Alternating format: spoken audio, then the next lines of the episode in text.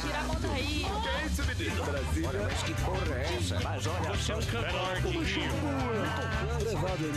pelo amor de Deus. Diretamente dos estúdios da Jovem Pan e Panflix, começa agora... Muito bem, meus amores. Paniqueira está no ar, meus queridões, diretamente aqui dos estúdios da nossa querida Panflix. Aqui nós tivemos várias pessoas que já se recuperaram da Covid-19. É. Samidana voltou, Tá está melhor. aqui. É, firme e forte aqui no estúdio. Vinheteiro, que foi o Marco Zero do vírus. Foi. O Brasil também ontem estava aqui. Ontem tivemos o Dr. Borzino no estúdio. Foi praticamente um congresso dos ex-Covids. Graças a Deus estão aqui firmes e fortes. E seguimos com o nosso lema: um sorriso no rosto e a toba na mão. Temos medo? Claro, muito. Claro. Mas não vamos deixar transparecer para você, querido ouvinte, que precisa um pouquinho de diversão e informação nessa pandemia. Certo? Mas hoje o Mandetta. Mandetta? Sim, Luiz Henrique Mandetta, o ex-ministro, que você se lembra muito bem, É, ele vai estar aqui conversando com a gente. Claro. Inclusive nós lavamos mais as mãos, passamos muito álcool gel, vamos mostrar aqui muitas máscaras. É, é tipo quando a gente vai no dentista e escova mais os dentes para mostrar É perfeita colocação. com médico É e isso tal, não sei o quê. Mas vamos mostrar o nosso tutorial que o próprio Mandetta elogiou muito quando era ministro. Não é isso? Então, por favor, pode rodar o nosso tutorial ah, das máscaras. Para retirar a máscara, primeiro higienize as mãos com água e sabão ou álcool gel. Segure a máscara apenas pelos elásticos. Não toque na parte central. E lave as mãos novamente logo depois. E se tiver mesmo que sair de casa, use a máscara o tempo todo. É isso aí, precisou sair de casa, use máscara, higiene, álcool gel, tal, todo aquele protocolo que você sabe muito bem. Estamos aqui seguindo o nosso eh, programa com o elenco reduzido, a equipe está menor, estamos manter- mantendo a distância aqui. Não é isso, meu querido Possível. Zuzu? Exatamente, Emílio. Vamos rápido aqui que temos jornalismo. Já estou vendo o Brown bem posicionado. Bela aqui. jaqueta. Mas temos o coronavídeo. Temos o coronavídeos e eu vou chamar agora diretamente, veja bem, do Havaí. Ó. Hawaii. Bruneira, Brunão. Brunão. como é que está no Havaí, Hawaii, pra você? Hawaii. Esse hang loose que a gente faz na época que a gente pegava onda, eu e o Emílio. Vai lá, Brunão. Fala aí, Emílio. Fala pessoal do Pânico. Aqui é o Bruno falando de Honolulu. Honolulu, aqui é a capital do Havaí. Aqui nós tivemos lockdown, tivemos é, até agora 17 mortes. Se você pensar que a população aqui tem um milhão e meio de habitantes, é uma popula- população relativamente grande para a ilha, né? Casos total 653 de corona. Aqui ainda escritórios estão proibidos de funcionar, lojas estão começando a reabrir agora. As praias elas fecharam, mas já, pra- como vocês podem ver, está aberto. Nunca foi proibido surfar, aqui seria impossível proibir o surf. O que tem impactado muito aqui é o desemprego, né? Ah, um lugar que vive do turismo tem sido bastante abalado aqui. É o maior número de desempregados nos Estados Unidos, né? Sendo que o Havaí é o 50 estado aqui, mas o turismo está fazendo bastante falta, ainda não foi reaberto e não tem uma previsão clara. A gente espera que eles consigam dar um jeito de reabrir para o turismo, senão todo mundo vai para a roça. Certo, galera? Um abraço para vocês aí no Brasil. Muito bem, então tivemos aí o nosso querido ouvinte, o Daniel, diretamente de Oahu, trazendo as informações. Bruno, Bruno, Bruno. É, do Havaí. Exatamente. De Noronha também, essa questão É, do, do, turismo. Mas a ilha é Oahu. Não sei Ah, se você Oahu. sabe. Sim, temos sim. Maui, temos Oahu, Sim. temos Ah, várias já. ilhas. Prevê a geopolítica. Ah, Havaí ia lá com Samidana. Samidana. Fumava muita maconha na época. Eu não, não sabia. Fumava assim, porque você fazia Harvard. Isso é uma Fazia, que- é. fazia Harvard. Tá bom. É, agora ele não quer falar. Agora Em Harvard, é. O em é Harvard, em Harvard tem lá o Spring Break. Isso. Aí o pessoal vai lá pra. É. Pra Cancún. Sim. Não, não. Havaí- O pessoal- O pessoal vai pra, Va- pra Havaí, claro. É, Harvard, Sim. né? Exatamente. Saía com o Fábio Assunção. Aí vai lá ficar fumando lá com o Kelly Slater. Exato. É, É. seu passado, meu querido. Lenny Seu- passado. Ouvindo Lenny Kravitz. Em North Beach, lá que É. você ficava ali. Fumava, tá? mas não tragava, É, né? Ouvindo. Lenny- Ah. Lenny Kravitz. Aí foi né? pra. Ficou mais. Não né, traga- foi pra Agora hebraica. homem sério. Começou a comprar do Rabinho e fumar na sinuca dos tios da hebraica. Isso. Não, é, na Mas, tem foto do Sami de Dread. Não vamos expor o Sami. Não, de jeito nenhum. Vamos agora para outro ouvinte, o Henrique Santos, que está na Irlanda. Opa, vamos lá, Irlanda. Legalizado também, Sami. Fala galera do Pânico, Henrique Santos aqui diretamente de Dublin, na Irlanda. A quarentena aqui na Irlanda acabou desde a segunda semana de maio e desde então o governo implementou cinco estágios para a reabertura do- da economia no país. Nós estamos agora no primeiro estágio, bem na fase inicial. A galera aproveitou hoje para sair, né? Sair pra rua, claro, respeitando as normas do governo, álcool em gel, máscara, distanciamento social. Porém, ó, dá uma olhadinha como é que tá aqui o parque. Tá bem cheio, a galera respeitando o distanciamento social, mas eu como não sou bobo nem nada e sigo aquele nosso velho conselho, um sorriso no rosto e a toba na mão, eu vou continuar andando aqui para achar um local mais afastado. Um abraço, pessoal. Boa, Muito a bem. Europa fica assim, né, Aí Emílio? está, exatamente. Irlanda também, a Europa saindo aí desse, do, do lockdown. E nós aqui nesse desespero, né? Pode mandar o vídeo no programa Pânico. Aliás, quem é de Isso. Floripa, podia mandar também pra gente. Floripa abriu legal, não precisa ser. É, não sei, não sei. Vamos ver Vai com o. Vitor Brown. Vitor. Brown que manja. É. Como é que está aqui a nossa? Aí- como é que está o alinhadíssimo. Brasilzão, Vitor Brown? Olha, ontem a gente teve um recorde, né, Emílio, de número de mortes, né? Voltou a subir Terrível, o número. né? 1473, né? A gente estava ainda antes abaixo da marca de mil, chegamos a mil, agora a gente já se acostumou com esse patamar de mil. Ontem chegamos a mil tre- 1473, um número muito alto. E agora tem uma polêmica em torno do horário em que saem esses números do Ministério da Saúde. Por quê? Antes, esses dados saíam ali perto de 5, 6 horas da tarde, até acompanhados daquela entrevista coletiva do Mandetta, que vai falar daqui a pouco.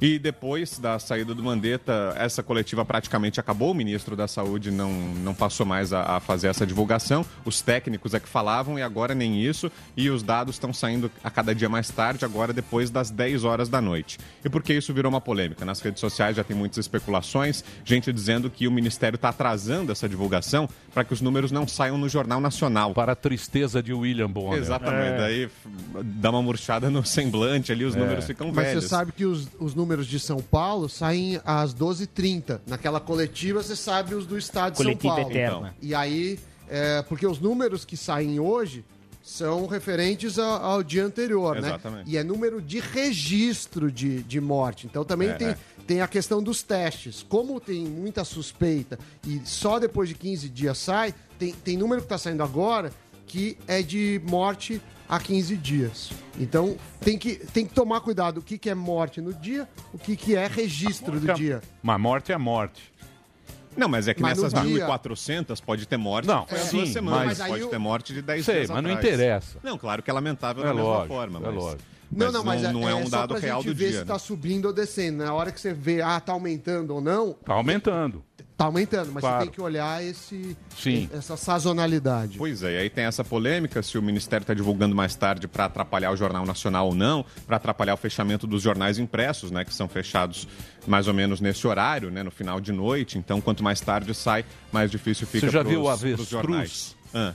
O avestruz, quando dá um negócio, ele enfia a cabeça Sim, no, no medo. buraco. Isso, enfia a cabeça no buraco. Pois é. meio- A estratégia é essa, estratégia né? avestruz. É. É. o próprio ministro É. interino da Saúde, o general Pazuello, praticamente não dá entrevista. Esse não fala. aparece. Tinha um que cantava, É. o outro que não sabia, E o outro que abraçava. e é um que não fala agora. É, Pois é. é o O Brasil não tá vê, bom. o que não fala e o que, o que não... outra polêmica, Emílio, aqui em São Paulo, ontem, um grupo de deputados estaduais invadiu, invadiu não, entrou ali no hospital de campanha do AMB, fazendo Telhadinha. uma filmagem, Mamãe. Coronel Telhada e mais uns quatro deputados estaduais filmando o hospital de campanha do AMB. Para quem não é aqui de São Paulo, o AMB é um complexo de eventos, né, um pavilhão de eventos. Acho que, se eu não me engano, é o maior da América Latina, se não for o maior, é um dos maiores. É um espaço muito grande, um pátio ali, né, onde são feitos eventos e agora está funcionando como hospital de campanha. E os deputados filmaram esse hospital de campanha para mostrar que há uma subutilização, né? Ou seja, que não são todos os leitos que estão sendo ocupados. Mas aí a prefeitura alega que, na verdade, tem alguns leitos que estão só sendo preparados, né? Então não é que a prefeitura informa o número de pacientes Para menor. 2021. Isso, a próxima Exatamente, Copa. Isso. É, a prefeitura diz que os leitos estão ali à disposição, que não há pacientes porque ainda não houve necessidade, mas não que ela esteja fingindo que, a coisa. situação é pior. Mas vale lembrar que a gestão desse hospital do, do, do AMB também é feita pela IABAS. IABAS é aquela instituição que gere os hospitais lá no Rio de Janeiro, que prometeu entregar sete hospitais de campanha, só entregou um e que nessa semana Quase um cumpriu bi. o contrato. Exatamente. Quase um bi na É. Iabas. É. Tem que ela Iabas tem na nossa, na nossa É. toba. No débito. Iabas na nossa. E no débito. Pois é. Não, tem, débito. tem cama lá que nem colchão tem. Mas tem É, notícia exato, boa é. da Bolsa. Calma, Emílio. calma, ca- tem calma. bolsa, calma, bolsa Sam. tá- Eu tenho duas notícias boas. Ótimo. E hoje a gente vai ter o Mandetta, hein? Ah, sim. Mandetta vai estar aqui. Olha a, ima- a imagem ali, acho que rodou ali a imagem do, Sim, a gente que os, vai- hospi- Da que os imagem, deputados isso aí, fizeram. E parece ali, que ó, tem o- alguns o Dória ficou que bravo tem- com- o telhado? tem. A prefeitura, porque esse hospital é da prefeitura, né? Então já o secretário municipal de saúde reagiu, o prefeito Bruno Covas, porque a, a imagem mostra ali as esteiras só colocadas sem Sim. colchão, sem respirador, então E tá pagando. fica a pulga atrás da orelha, né? Será que a gente está pagando por algo que não está sendo usado? A prefeitura garante que não, mas Aham. a instituição é essa Iabas que já está envolvida em irregularidade no Rio. Vamos acompanhar, né? Muito Boa. Obrigado, viu, meu querido Brown. Valeu, Emílio. Um abraço. Temos a notícia boa do Sam e eu tenho uma notícia boa de um Ó. produto. E da Ah, minha é? barba. Daqui a pouco. Barba linda. Barba linda. Não, Tá a barba bonito. linda não sou Não, eu. tá barba barba linda, linda é outro. minha barba é bar... Você Cara também. de rico. A minha é Você barba também. linda. Uma barba de Alinhada. credibilidade. É. Uma barba. Faz sucesso tenho sua barba? Faz. Quando eu tiro, eu fico com, parecendo um rato, assim, um feto. Cara de Parecendo o ET do Não dá Bibi. pra tirar. Então, A tem que cuidar do bem. Tem A minha, eu vou falar daqui a pouco sobre isso. Agora vamos. É, porque tem, uma, tem um negócio bacana. Muito legal. Você tá sabendo? Lógico Você tá tô, sabendo também. lógico. Sabe de tudo. Bom, já que nós falamos aqui, vamos para Brasília. Zé Maria Trindade. Qual Zé? Olha, uma informação e um violão. Zé Maria Trindade, um dos mais experientes. Esse é E craque. o um dos melhores, raiz, um dos melhores repórteres. Esse é. Você sabe que o Zé Maria Trindade ajudou a escrever a Constituição de 88. Lá estava o Zé, olha o sorriso do Zé. Olha lá. O Olha. Zé era o cara que dava pitaco na Constituição. Eu tô mentindo, Zé? Puta gênio. Que ano você foi para Brasília? Ah, 86. Oitenta- Eu trabalhava em jornal e aí, é, com o advento dos mineiros aqui em Brasília, né, o presidente mineiro, Tancredo Neves, vários ministros, aí o jornal me mandou para dirigir a sucursal. Eu gostei de Brasília e moro até hoje aqui, trabalho aqui. E você ajudou a escrever a Constituição, né, Zé? Os caras pediu palpite para você. É. Você sabe que era um tempo que é, fazia, a gente fazia isso mesmo, e várias leis. Por exemplo, eu me lembro de uma, é, a Agência Nacional de, de Águas, que o nome era Anágua. Eu falei, não, peraí, não pode ser Anágua. Anágua é nome de peça íntima de mulher. É. Tá vendo, Zé Aí Maria? mudaram, não, Esse cara é. Maria razão, Anágua. Ô Zé, hoje em dia com, esse, com essa turma que tá aí, não dá pra fazer uma nova, né, meu? Melhor deixar essa aí antiga, né? Passa logo. Com essa turma que tá em Brasília. É. Hã? Olha, a história é a seguinte: um- uma constituinte, ela vem exatamente depois de um processo traumático, né? E a constituinte era uma exigência do momento depois de uma ditadura militar, um regime civil, né? É, Tancredo Neves prometeu durante toda a campanha uma nova constituinte, a primeira vez que as pessoas ouviram falar, não, isso é meio estranho e tal. Aí foi preciso fazer a Constituição, uma Constituição muito grande, detalhista, né? disputada. Veja bem, hoje, para votar uma lei, um artigo constitucional, uma pendenga danada, imagina uma Constituição inteira aberta. E sem computadores, Emílio, sem computador. Sim. Escrito ali tudo à mão e na máquina de datilografar. Olha, foi uma cobertura pesada. O que, que tem de quente aí em Brasília, Zé? Tem o tombo, Olha, Emílio, o tombo do né? Foi Bolsonaro. inaugurar né? um hospital É. em Goiás. Eu sei. É, foi um acidente, tá tudo bem, ele- tropeçou numa mangueira e inaugurando um hospital aqui em Goiás, que é no Distrito Federal, viu? Águas Lindas é, é como se fosse o Distrito Federal, uma cidade de dormitório, fora do quadrado mágico aqui, o quadradinho que a gente chama do Distrito Federal, já está no estado de Goiás, mas quem mora em Águas Lindas trabalha aqui, vai lá dormir porque imóvel lá é melhor, mais barato e tal, é, é mais ou menos nessa linha. Então é aqui no Distrito Federal, um hospital de campanha. O quente aqui mesmo é esta relação entre o presidente Jair Bolsonaro e o Supremo e Congresso. Houve ali uma divergência, uma disputa, e o presidente mandou emissários conversar com integrantes do Supremo e do Congresso, dizendo: olha, nós vamos conversar. Mas só que é o seguinte: para a humanidade, o amálgama é a credibilidade, é a crença, é o compromisso. É o que os economistas chamam de fidúcias, né? É, é, o Sami deve explicar bem isso aí. A fidúcia é essencial. E esta crença, este compromisso é o capital importante da política. E ministros do Supremo entendem que não é bem assim, que o presidente não está exatamente querendo fazer a harmonia, não, é, não está disposto a mudar e sinalizaram que é preciso, mais do que discurso, preciso mudar a prática do governo, inclusive demissão de ministros, e aí o presidente não topa. Eu sei que o ministro eh, da Defesa, eh, Fernando Azevedo e Silva, ele esteve com ministros do Supremo, esteve com líderes e presidentes da Câmara e Senado e garantiu. Jair Bolsonaro é democrático, não pensa nessa história de intervenção militar, não pensa nessa história de golpe.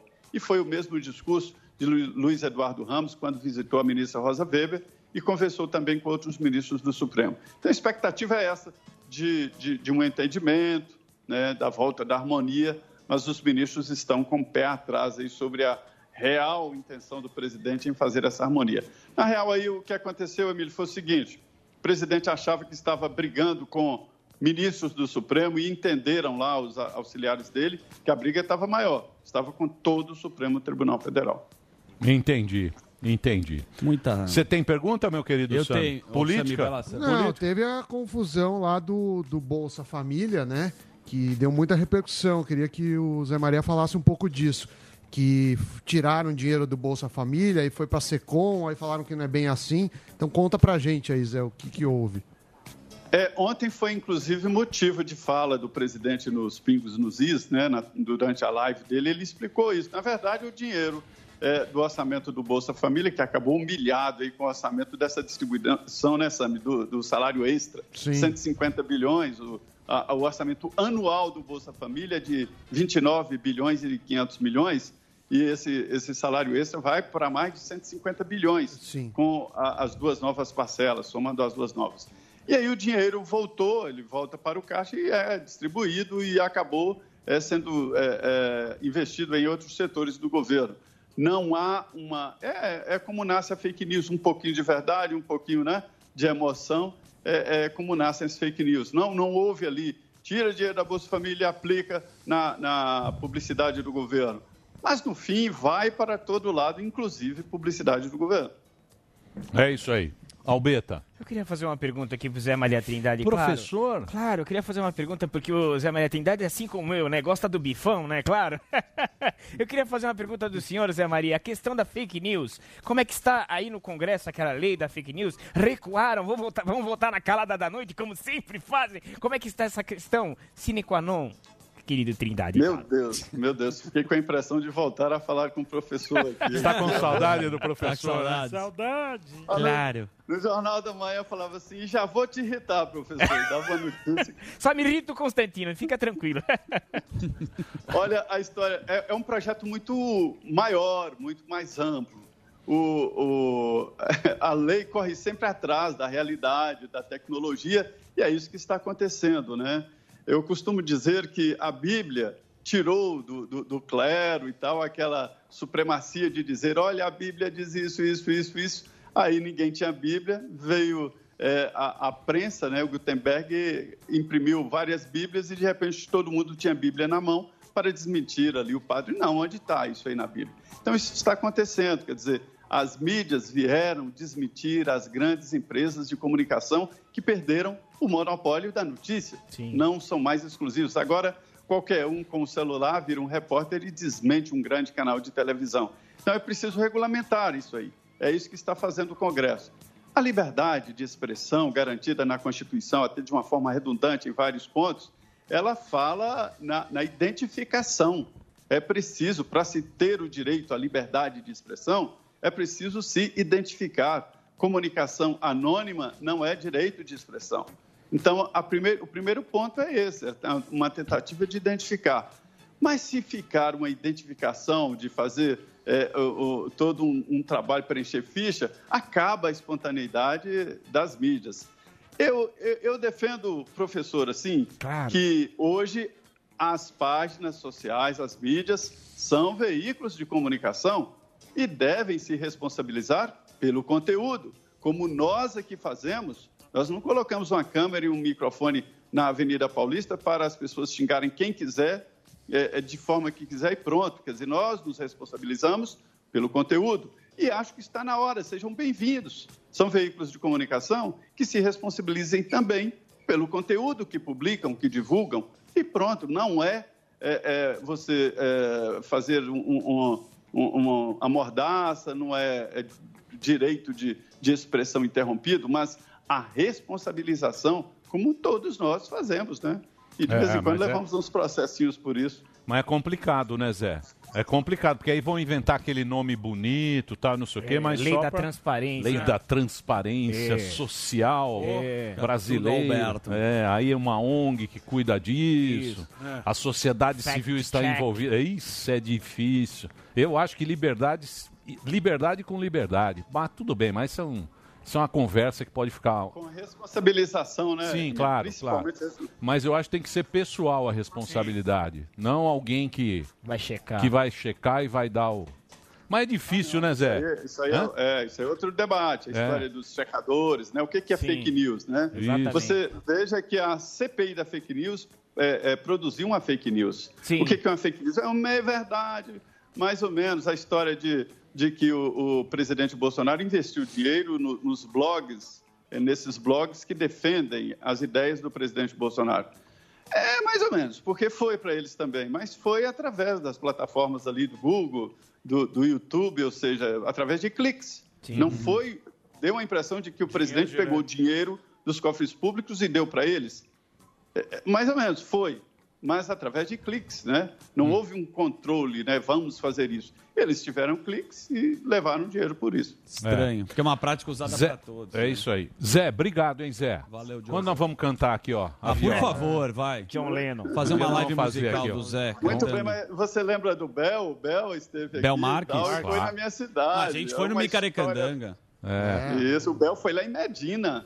Uma É. cidade de 30 mil habitantes, o Bel chegou lá e arrebentou. Zé. Esteve aqui no dia e já no outro dia lá em Medina. O Zé recebeu a gente na casa dele em Brasília, é um cara muito carinhoso. Vou te mandar as fotos, a gente no trio elétrico. Você vai recordar Tá disso. na cabeça. Você lembra disso? Micarecandanga. Micarecandanga, Sem ficamos até o camisa. Não existia telefone celular. Não tem- eu tinha máquina, meu amigo. Revelei as fotos. A gente sem camisa. Você 3 vai ver. megapixel. Um É beijo. Zé. Sem Direto de Brasília, José Maria Trindade, o melhor Ele é muito homem bom. do Planalto Central. Jornalista raiz. Muito bem. Ó, é o seguinte, temos notícias boas com o Sami e eu tenho, depois, no próximo bloco, Finalmente. no próximo bloco eu vou apresentar um produto muito bacana para vocês Sim. que eu não Boa. conhecia.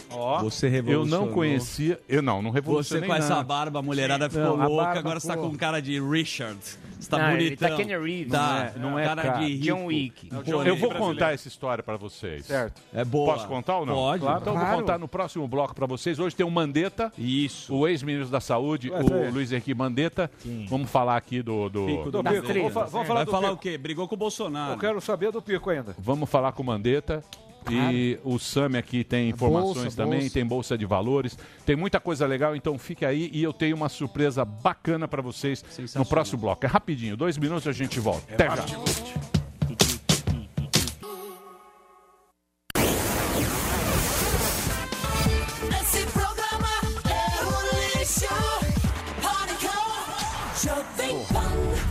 Muito bem, meus amores, estamos de volta aqui na programação da Jovem Pan para todo o Brasil. Daqui a pouquinho, Luiz Henrique Mandetta, vamos conversar com o Mandetta, que é o ex-ministro. Depois dele já tivemos mais dois ministros, ministro da Saúde lá do Bolsonaro. Vamos falar do Covid, que está todo mundo querendo saber aí o que, que vai ser. Parece que as notícias não são boas, não. Um monte de bobagem fizeram, mas essa quarentena continua. E eu estou aqui com o meu querido Zuzu e eu Tô tenho te uma olhando. surpresa. pra- Você está me olhando? Tô te olhando, não só eu, né? As mulheres ficaram loucas com essa nova barba. Não, eu vou contar pra você Tá, a história John da Wick. a história da barba. O que, que é? John Wick Quem é. John Wick? John Por que Wick que é você bolou? Kenny Reeves. Eu bolei por causa da quarentena. Mas aí tu- algumas pessoas falavam que é, é, tem que tirar a barba por causa do vírus, Covid. Eu falei, ah, não tem Isso. nada a ver esse negócio. Sim. Aí fiquei lá de barba, tá, não sei o quê. Quando eu vi, tinha o pico. Tinha o pico do O Mandetta. Mandetta, Pico que do ele ficou Mandetta, falando, ó, né? vai ter o pico. O pico. do- Eu É, nunca é- tive barba. Não? Eu nunca usei barba na minha vida. Aí, aí pô, não, tem Covid e tal. Eu Falei, pô, que besteira. Mas aí o tempo foi passando e as pessoas foram gostando da minha Sim. barba. Só que aí o que aconteceu? Guilherme, Guilherme. aqui, depois Sim. eu vou apresentar para vocês o Leandro aqui. Ele falou: Meu, tem um produto legal aí para você. E me deu a semana passada uns produtos que chama-se El Capitão. Ó, sensacional. Você conhece? Você não Ô, conhecia? Emílio, eu não conhecia, eu, Eu não também conhecia. recebi. Também Oi? recebi. Eu recebi. Pois não. Eu recebi esse produto e usei. É um, é um monte de produto. Eu ganhei um kit. Você Certo. levou o kit e tal, não sei o quê. E eu usei. Eu usei um que eu nem lembro qual é, porque são muitos. Tem ó. vários. Tem vários. Tem pra você preparar a barba. Mas eu usei, eu, eu usei um pós-barba e vim, vim trabalhar. Nunca tinha usado. Quando eu cheguei aqui, Paulinha falou: Nossa, Nossa, você tá. nossa, tá que, cheiro, que cheiro de homem rico, bem sucedido. Gente. Na hora eu falei, porra, cara, faz sentido. Sim. Faz sentido esse negócio. Por quê? Porque até então, eu não sei se as pessoas normalmente usam. Se- você tem barba, você eu usa. Tenho. Eu, Emílio, eu sempre gostei também, né? Porque tem um- uma sensação assim de refrescância. Não sei se você sabe, o pós, né? Depois você faz a barba. Eu sempre gostei. Não conhecia também. E aí, quando eu recebi os produtos, eu comecei a usar. Só que tem um detalhe que eu queria falar pra você. Sim. Você ficou agora o rei da mulherada, das coroas. Tá todo mundo falando, nossa, Não, o não. Emílio tá lindo. Você sabe. Cara, Cê- calma. é verdade Calma, ou não é? calma. Manda um Tá, inbox tá pra com mim cara de pra te passar Manda um informação. Há controvérsias. Não é? Há controvérsias. Nossa, o Emílio tá com cara mas, de rico. mas Eu eu, também trouxe- acho. Então, mas é, acho que é o cheiro. Mas por isso que eu estou trazendo aqui o, Leandrão. o nosso querido Leandro. O Leandro, você é o quê da, da, da, da companhia? Eu sou vice-presidente né, do grupo Adiante, da Adiante Group, que tem aí dentro é o capitão outras unidades de negócio, mas aí é o capitão é a, a joia da coroa. A El Capitã são produtos, são cosméticos, não é isso? Cosméticos dedicados para o cuidado do homem, né? Então, se você for analisar no Brasil hoje, é, 5% dos homens somente têm acesso a serviço de barbearia profissional é, ou, de repente, recorrem ao salão de beleza. O resto dos caras, é, todos é, acabam usando ou o shampoo da mulher, Sim. Verdade. ou o cara fica refém da gôndola de supermercado. São aquelas marcas tradicionais, é uma briga por preço, enfim. E a gente entrou há quatro anos atrás no segmento de fármaco cosmético, né, com, com um, um compromisso bem claro de, de criar um produto superior ao mesmo tempo com preço justo. Tá. Esse produto é top, né? É, É. top porque você estava me explicando. Você experimentou, não, não, né? Eu experimentei, mas você estava falando da apresentação, Sim. não é? É a apresentação. É, a- o, o cosmético, né, ele tem três estágios aí que são muito importantes, né? E o, o consumidor, né, que está assistindo a gente, ele vai, é, ele há de concordar conosco. O primeiro impacto do cosmético é a embalagem. E, modéstia Sim. à parte, eu acho que a gente está bem servido nesse aspecto. Top. O segundo é aquele momento que você vai, por exemplo, aos últimos. isso aqui, ó. Isso aqui é a joia da coroa, isso aqui é um, é um, é um efervescente pós-barba Olha que legal isso aqui. que não existe no mundo igual.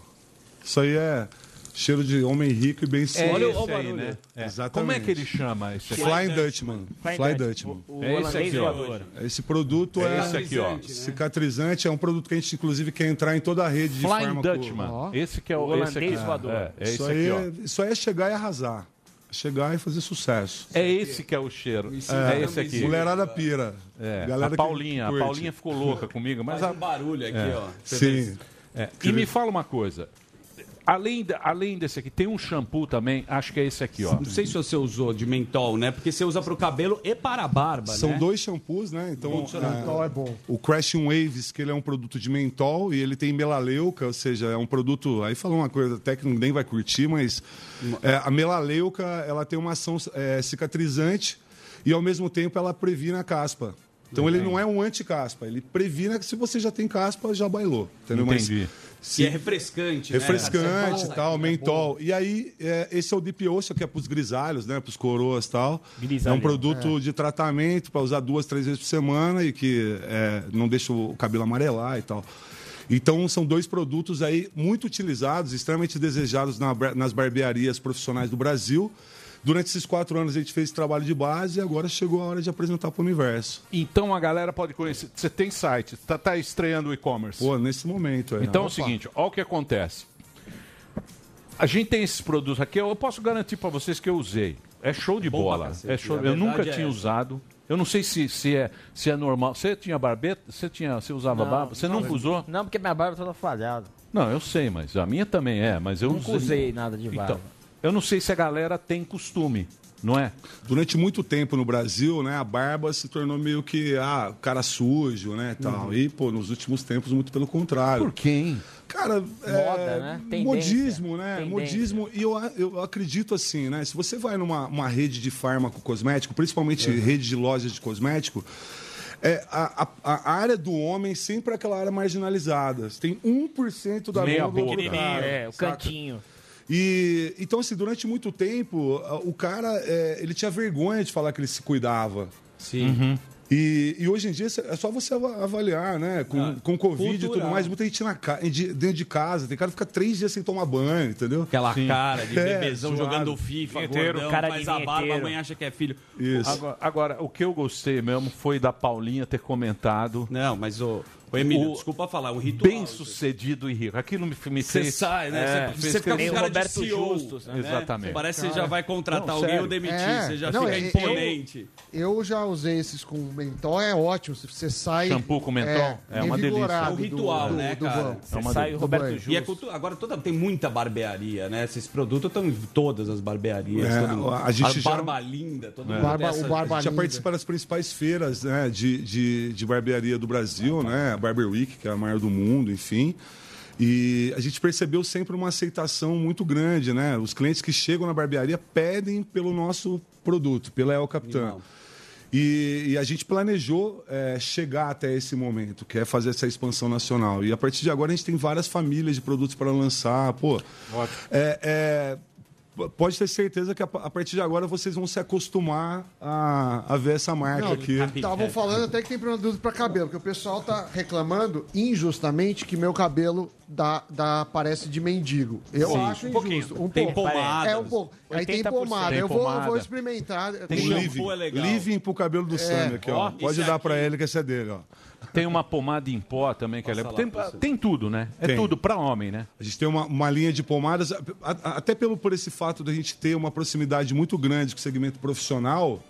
É, hoje os principais embaixadores da barbearia brasileira, né, Eduardo Miller, Léo Reis, né, que é o especialista em barba, o Eduardo Miller é o barbeiro dos barbeiros. Esses caras, eles, eles vêm conosco, ombro a ombro, construindo esses produtos. Então, não são produtos que sur- surgiram do nada. Né? Entendi. Então, assim, eu acho que pela primeira vez no Brasil é, surge uma marca focada no público masculino. Legal. Legal. Então, ó, vamos fazer o seguinte.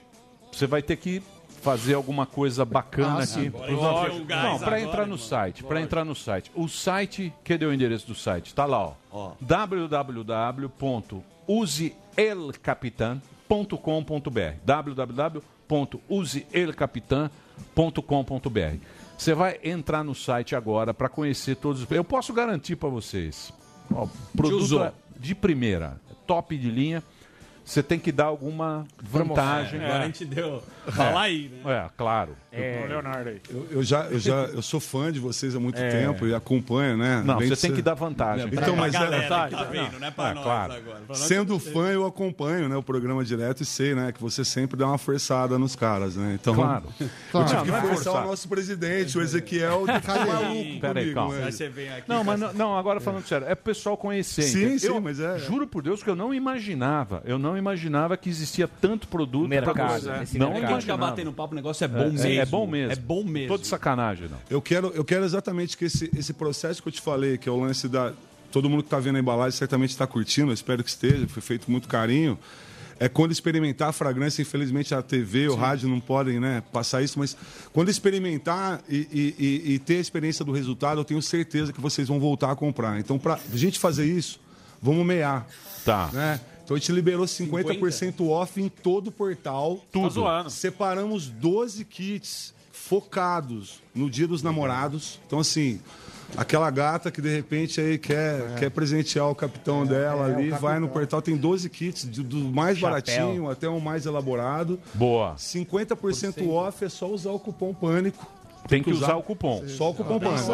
É, Então entra, ó, 50 off, 50 off. Vou usar o e a Wi-Fi off aí. 50%. É, eu tô vendo aqui o site, o site tá bacana, tá fácil de, Legal. de usar. E você sabe que o mercado de cosmético brasileiro é, já chegou a ser o terceiro do mundo, é o quarto. E a gente é, é primeira linha em cosméticos. Porque, porque todo mundo pensa, ah, Brasil, os cosméticos são ruins, mas aqui a gente briga Alta frente a frente. alta Inclusive, é top. inclusive tem, tem, às vezes, marca europeia que, que vem aqui no Brasil comprar, né, pra revender lá. Não, esse produto aqui, olha, Tudo show de bola, legal. cara. Parabéns, viu, Leandro? Eu Muito legal, que você mesmo. passa no cabelo, na barba, dá É. pra usar assim. Su- Suspeito de falar, né? Só Então- vendo o que eu compro. É isso aí. Ó, entra lá, useelcapitan.com.br. Você vai, tem kits especiais Dia dos Namorados, tá aí. Você vai comprar é, pelo, pelo, pela- pelo e-commerce, pela, pela venda, aí, site, né? pelo site. E experimenta. Experimenta. Esse aqui, principalmente. Esse é o cheiro do. Esse é o Fly Dutchman. Esse aqui é o Fly Dutchman. Fly Dutchman. Fly Esse aqui é o Holandês voador. É esse aqui, ó. O pessoal Esse é também legal. pode marcar Esse é um a Capitã no Emílio. Instagram. Tem Instagram arroba também? use o Capitã também. Então entra lá no Instagram também, arroba useelcapitan, é show de bola. Pô, esse aqui, ó. Obrigado, cara. Você Pô, vindo legal caramba, agradeço a obrigado por- oportunidade e com certeza é o começo de uma grande história aí. Tamo juntasso. Se meu Vamos- cabelo que a ficar galera arrumado, vai ser por conta Sangue. desse produto. É. Sami, 50% pra galera 50%. conhecer. É, eu já vou comprar aqui. San Andrés aqui, ó, um living que vai fazer seu cabelo, a galera vai perceber. Vai perceber, a que gente vai aparecer. Conversar pra, pra não passar errado. Mas demais, meu. Cheiroso O mesmo. negócio é bom. Cheiroso. E vou dizer pra você, e o cara que tem, eu queria dar pro É um Barba, porque ele é ritual. barba linda. O Barba Barba Linda. linda. O Barba Linda tem uma barba de E respeito. ele, É. o Barbalito também já é dos imunizados. É, do time dos Não, então, imunizados. Barba e tem Linda? cera, tem, tem um esquema pra. É tudo Pomada, pó, é um tem- ritual. pomada, Pomada, né? pomada Pomada. spray de cera de abelha, pomada em pó. É um ritual, Top. né, cara? Parabéns, cara. Parabéns. Parece que derrubou o site e- já, viu? Derrubou o site. Derrubou o site O? Não, então.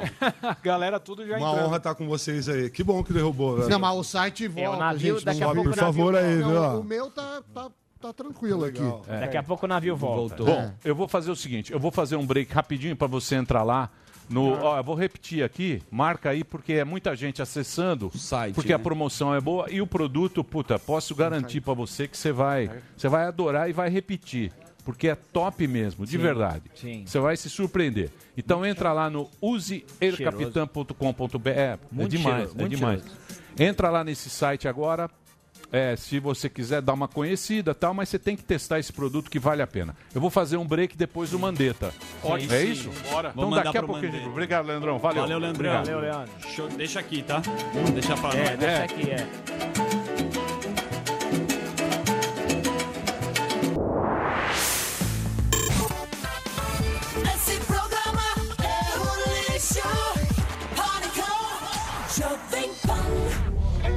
Muito bem, meus amores, estamos de volta aqui na programação da Jovem Pan para todo o Brasil. Mais um programa Pânico nessa sexta-feira. E hoje nós vamos conversar. Nós temos uma conversa aqui. Aliás, um momento Urgente. muito chato, muito triste, que é ontem tivemos aí o recorde de, de falecimentos do Covid-19 aqui no Brasil. O ex-ministro, o Luiz Henrique Mandetta, que vai conversar com a gente. Eu quero saber quem vai fazer a primeira pergunta para o Mandetta. Quem é? É o- Eu, o, claro. Alba? Sim, Vai lá, Albinha. se quiser eu então, faço. então vamos, pode, pode fazer a pergunta, Se quiser eu Albeta. faço. Vamos lá. Mandetta. Tudo bem, Mandetta? Obrigado aí pela sua participação. Com a cara boa. Valeu, Emílio. Obrigado, obrigado pelo convite. Faz tempo que eu estava para confirmar, demorou, mas agora estamos aí. E forte. Vamos lá. Vamos lá, Mandetta. O senhor nasceu dia 30 de dezembro de 64, é o ano do golpe Novembro. militar, claro. claro não, mas- 30 de novembro. Novembro, tá. Então minha fonte errou, desculpe e tal. Agora eu queria saber uma pergunta simples. O senhor é candidato ou não a alguma coisa na política tal? Eu acho que todo brasileiro tem direito a pensar em ser candidato a qualquer momento na sua vida. Hoje não tem nenhuma eleição eh, que eu vá disputar nessas eleições municipais, nem de vereador, nem de prefeito. Aí para frente vamos ver. Política é destino. Ô, Perfeito. Muito bem. Você tem o... Tenho, claro. Sami. Mandetta, Sami aqui. É, prazer estar contigo ainda aqui Tá. Por Skype. Eu tenho estudado um pouco o tema junto com um grupo de pesquisadores e a gente enfrenta desde a, do, do seu eh, da sua época até agora. Então acho que é um problema estrutural.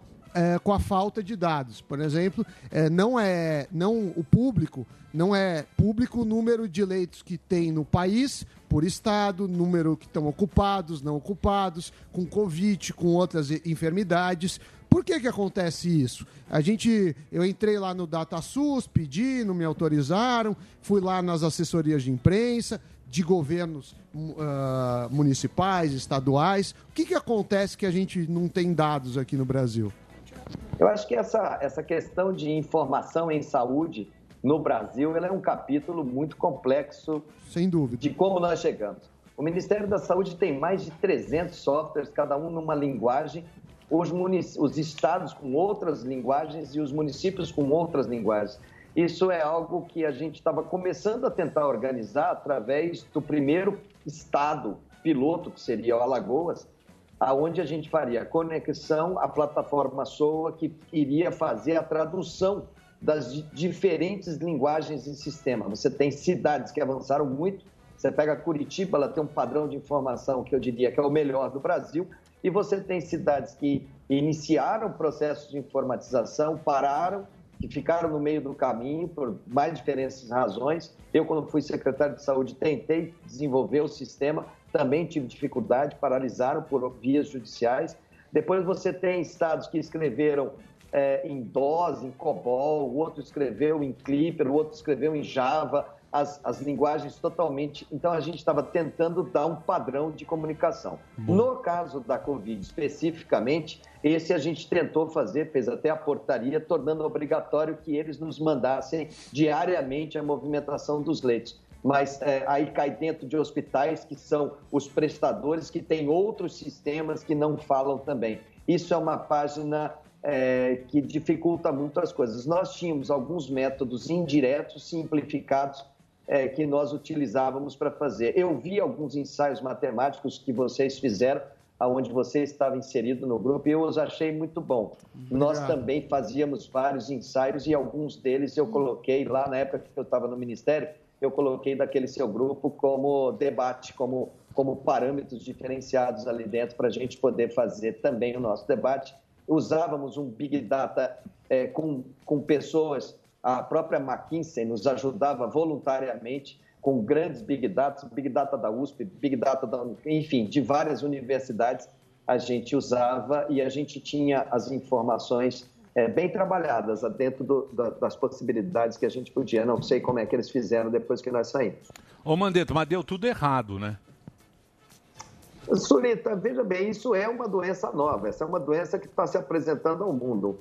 A maneira como a China se apresentou essa doença lá em janeiro, eh, ela apresentou um vírus pesado, ela mostrou a cidade de Wuhan, Wuhan é uma cidade que tem lá 12 milhões de, de habitantes, uma cidade que teve cinco semanas, seis semanas de quarentena, depois eles abriram. Se você perguntar, vem cá, alguém sabia que existia uma cidade chamada Wuhan, de 12 milhões de habitantes na China? Eu acho que ninguém. Aí quando a gente pergunta, em Pequim, que está ali do lado, né, com 26 milhões de habitantes, praticamente não teve casos. A China, com um bilhão e meio de pessoas, praticamente não teve casos. Aí você vai para o que ocorreu na Península Asiática era uma coisa. Somente quando a Itália apresentou, foi o primeiro país ocidental que apresentou a chegada do vírus, aí foi caindo o sistema de saúde italiano, espanhol, francês, alemão, inglês, aí caiu o sistema de saúde norte-americano, aí caiu Nova York, aí caiu Califórnia, caiu a Flórida, é, mostrando que o vírus é extremamente competente na transmissão e que você tem que organizar não só a promoção de saúde, a prevenção, que é o isolamento, o distanciamento, a higiene das mãos, mas organizar rapidamente o sistema de saúde para ampliar. Aquelas cidades locais que conseguiram ampliar o sistema de saúde para atravessar os, os momentos de maior estresse, como é o caso de São Paulo, que conseguiu ampliar bem o seu sistema de saúde, é, conseguem atravessar, lógico, tendo mortalidade, letalidade, mas sem ter um, um- um- o que a gente sempre quis evitar, que era desassistência, que é você não ter um leito hospitalar para lutar pela vida, que infelizmente aconteceu muito na região norte do Brasil, em Manaus, em Belém, eh, ocorreu em Macapá, ocorreu em Roraima. Esse sim era o quadro mais que a gente mais teria que evitar e que a gente estava exatamente fazendo isolamento, segurando o número de casos para dar tempo desse sistema conseguir comprar equipamentos, que estava dificílimo, comprar equipamentos de proteção individual, treinar médicos e enfermeiros, porque somente quando ela entra no mundo ocidental é que ela mostra o tamanho da capacidade de dano que esse vírus é capaz de fazer em sistemas de saúde já é, muito, muito estabelecidos.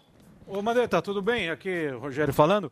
Ah, eu queria falar a respeito da cloroquina, que você ah, deu uma ironizada a respeito, até falou que é o próximo que se aproxima do estudo duplo cego, e a a OMS retomou aí os estudos. Você continua achando que a cloroquina talvez não seja algo benéfico para a Covid, ou você vai junto com a OMS agora?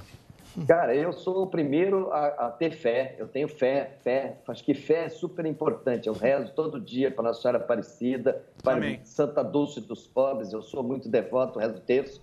É, rezando para que alguma coisa se apresente como uma arma é, efetiva. Eu não sou contra nem a favor a droga A, B ou C. A cloroquina está aí, fizeram um carnaval sobre ela, mas tem é, o pessoal que defende o uso de corticoide no primeiro dia, tem Sim. o pessoal que defende o uso de anticoagulante, tem o pessoal que quer internar para fazer um anticoagulante tipo heparina.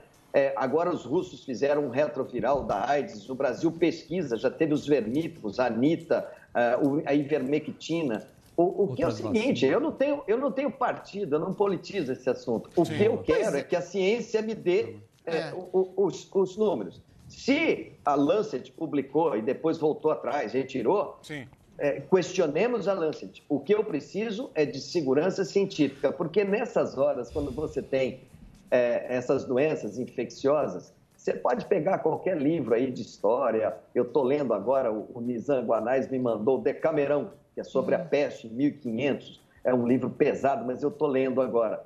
É, todas elas, a do Camus, todas, todas, todas, aparecem soluções, soluções mágicas, soluções. O que eu não gosto é de que eu- não achava correto era o governo ser o proponente de uma solução que ainda não estava clara.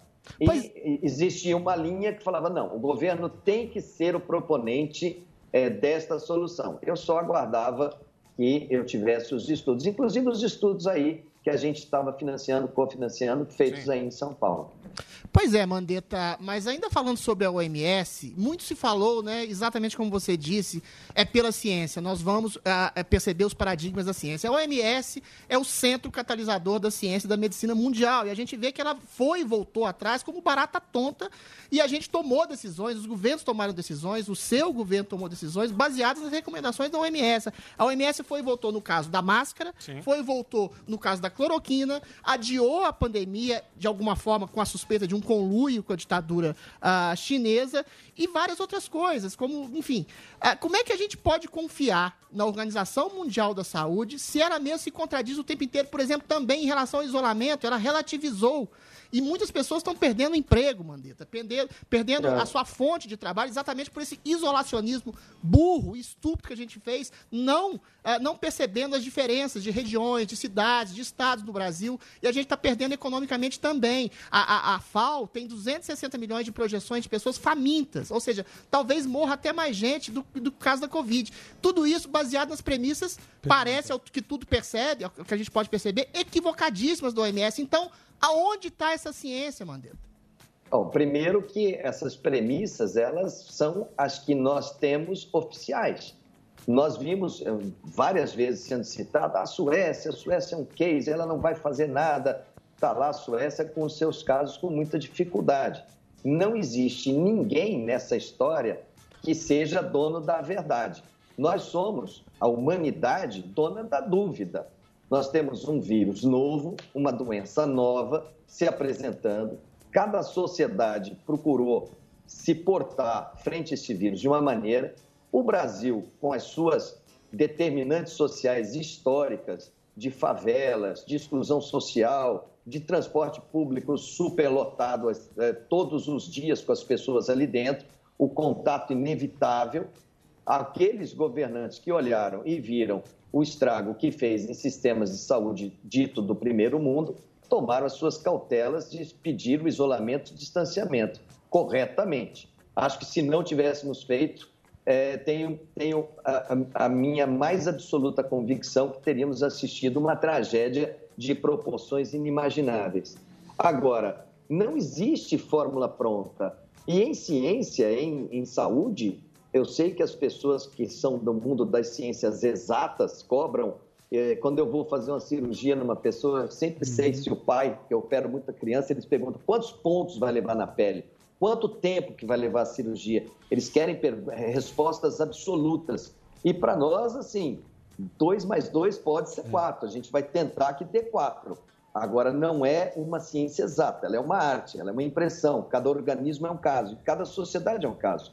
No começo aqui falavam assim: não, no hemisfério sul é tão calor no Brasil que esse vírus não vai fazer nada. Onde já se viu falar em vírus respiratório em Manaus, em Cuiabá, é tão calor que ele não vai se sustentar. De repente, a gente teve como a porta de entrada, o cartão de visita do vírus no nosso país, foi exatamente Manaus que sofreu um quadro de desassistência com mortes aos borbotões, com engarrafamento até de sistema funerário, que não, não conseguiu dar vazão, tinha que fazer é, enterro com retroescavadeira. Não existe nenhuma fórmula. Não é fácil para ninguém. E é um falso dilema você dizer que ah, o, o vírus causa problemas na economia. Todas as epidemias, elas chegam em depressão econômica. E somente quando a humanidade consegue a solução para aquele problema é que você supera. O que nós tínhamos que fazer naquele momento era vamos parar, vamos montar o nosso sistema o melhor que a gente possa montar, porque vem aí uma doença infecciosa. foi montado, e né, dar tamanho? essa e dar essa informação muito clara para a população, para que ela soubesse do que, que a gente estava falando. Essa era a missão do Ministério da Saúde e foi isso que a gente procurou fazer. É, e não é um país, não é uma política única para o Brasil. O Brasil é assimétrico. O que está acontecendo em Roraima é totalmente diferente do que acontece em São Paulo, onde vocês estão, ou em Porto Alegre ou no Rio de Janeiro. Cada, Cada cada localidade dessa tem que interpretar as suas fragilidades e as suas potencialidades. Ô, Mandetta, tudo bem? Aqui é o Zuckerman. Eu só queria fazer uma pergunta, assim, relacionada à polarização. Porque no começo a gente viu você defendendo vidas, vi você falando de uma forma bonita que teu pai falou, vai lá e defenda vidas. Só que, quando você saiu do cargo, você abraçou a galera, aí os caras falaram, ah, o cara tá abraçando. Isso daí complica porque fica uma torcida. Se você É. tivesse no cargo, que foi interrompido, você não é mais o ministro, qual que é a estratégia e por que nós não testamos a população? Bom, primeiro que aquela cena ela foi é, errada mesmo. Pode, podem falar, ah, por que, que abraçou? Aquilo era uma funcionária do Ministério da Saúde muito querida. Nós trabalhamos ali dentro numa pressão muito grande, 90 dias, todo mundo com distanciamento, 3 metros um do outro, cadeia de, de evacuação. Lá dentro a gente tinha preparado até os quartos para quem ficasse doente. Por exemplo, se eu ficasse doente, eu ia ficar dentro do Ministério da Saúde. A gente viveu aquilo muito intensamente e era um dia de muita emo- emoção para todo mundo que estava ali dentro. A equipe estava muito, muito junta, muito, muito unida. É, errado o que foi feito. Agora, testagem, vamos lá. Quando você começa, quando a Itália mostra aquilo para o mundo, e os Estados Unidos, se você lembrar, era um outro líder político, o Trump, que falava: não, nós vamos ultrapassar isso com facilidade. É, ele retirou do CDC, que é historicamente o Centro de Disease Control em Atlanta, é quem faz esse enfrentamento técnico. Ele colocou o Mike Pence como responsável pelo coronavírus nos Estados Unidos. É, na hora que ele viu que entrou nos Estados Unidos, que ele passou para o Fauci, que era o, o- passou a ser a saúde, passou a pilotar aquilo dali, os Estados Unidos e a Europa juntos, eles entraram comprando a totalidade dos equipamentos de proteção individual de testagem disponível.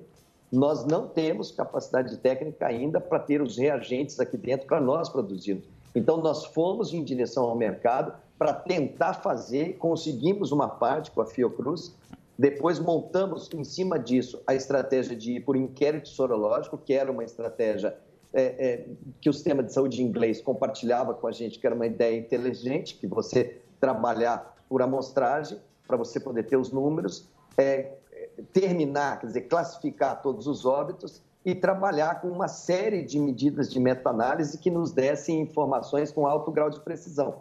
Igual quando você faz uma pesquisa para presidente da República, que você entrevista 3 mil pessoas e você dá uma margem de 3% na, na pesquisa. A gente tem condição de fazer testagem em todos os lugares e dar a marcha de evolução dessa doença. Agora, a, a testagem absoluta, que é testar, é, fiscalizar, colocar a pessoa em casa, impor uma quarentena, trancá-la em casa, não permitir que ela saia, aqui nas sociedades ocidentais, isso foi de muito pouco uso. Muita gente fala, ah, o Brasil fez uma, um isolamento, um distanciamento. Nós fizemos um isolamento muito relativo. Nós nunca experimentamos no Brasil, nunca houve no Brasil, em nenhum local, quarentena absoluta. Sim, é. foi meia boca. Agora, Mandetta, você não acha que no final todo mundo fez errado? Porque no começo, se você pensar bem, já desde, desde o início, lá, acho que foi em janeiro que, que foi lançado o, o- foi lançado o alerta, né? Que vai ter a É. pandemia. Tá. China. Aí depois, aqui no Brasil, começou aquele negócio dos carnavais. Sim. Carnaval pra caramba. Quem não gosta de carnaval, tem um pouco de grana, vai embora. O cara foi pra Europa, foi lá pra Itália, foi pra Espanha. Tanto é que o primeiro caso aqui sim. é de um cara que voltou da, da- de Milão, se não Sim, me engano. Não fez nada em aeroporto, ninguém testou ninguém, não fez nada. Aquela disputa de ah, o carnaval de São Paulo tem 15 milhões, É. o Dória ia lá, te- teve lá. Até o. Tivemos aqui, porra, com o. Não, pode ir no carnaval, fica tranquilo. Isso aí foi um- o primeiro grande problema. O segundo grande problema veio a história do Bolsonaro de sair pra rua, da gripinha tal, não sei o quê. O Dória aqui juntou com os governadores e falou: não, vamos ficar na ciência, que vocês ficaram naquele negócio. A ciência e taco louco. A população não sabia direito o que fazer. Se usava máscara, se não usava, se ia Sim. perder o emprego. Você ia lá, falava do pico, que o pico não chegava, era pouca morte. Todo mundo ali perdido naquele negócio, sem uma luz na frente, falar, pô, usa máscara, álcool gel. Ninguém, ninguém falou Sim. nada para a população, para a gente em geral. E aí ficou todo mundo perdido com aquele negócio. Ah, é a ciência ou é a cloroquina? Não, a cloroquina vai resolver nada. E foi esse negócio passando. Passou-se o tempo, ficou todo mundo em casa, agora tem que abrir no pico. Não sei se é pico, se não é. O seu pico ficou lá uma hora, era no mês seguinte, na outra hora, não sei do o quê. pico, mano. E nesse momento, a gente, tanto o cara que acreditou na ciência, que tinha a hashtag fica em casa, ficou em casa, agora não aguenta mais, está com o saco cheio de ficar Sim. em casa, saiu de casa, o cara perdeu o emprego e é capaz do Brasil bater o recorde de ser o pior país do mundo que, que combateu esse, esse coronavírus. É capaz da gente ganhar dos Estados Unidos. Sim, cada ser- um com um discurso, todo mundo perdido no final. no- com esse discurso Cheio ficou, de hipótese científica. ficou dois discursos aí, ninguém sabe. Entrou o- os juízes também, Ah. despachando, ó, faz isso, faz isso. Roubaram pra cacete, que você Ainda estão né? roubando. Tão covidão. Covidão. Ainda tão. Tão roubando. Isso aí é uma. Eu acho que vai ser uma página bem triste do Brasil, hein? E todos, to- todo Já mundo. tá, né? Eu acho que todo mundo está envolvido nessa história. Todo, Todo mundo, mundo errou. tem a culpa no cartório aí. Por falta Acho de é- informação. Culpa 2022. Eu acho que isso daí, cada sociedade, ela enfrentou, enfrenta eh, essa doença, essa notícia da doença de uma forma. Essa é a sociedade brasileira. É assim que ela se comportou. É, o que a gente tentava fazer naquele momento era vamos parar para aumentar o sistema. O passo seguinte era agora vamos ter os parâmetros para como que a gente vai se movimentar para que a gente possa atravessar. Vamos fazer uma alocação de um recurso mínimo para quem vai estar na informalidade para atravessar. A gente, eu tenho, eu tenho outro dia esse negócio de pico é interessante porque a, a epidemia no Brasil, o Brasil é um continente.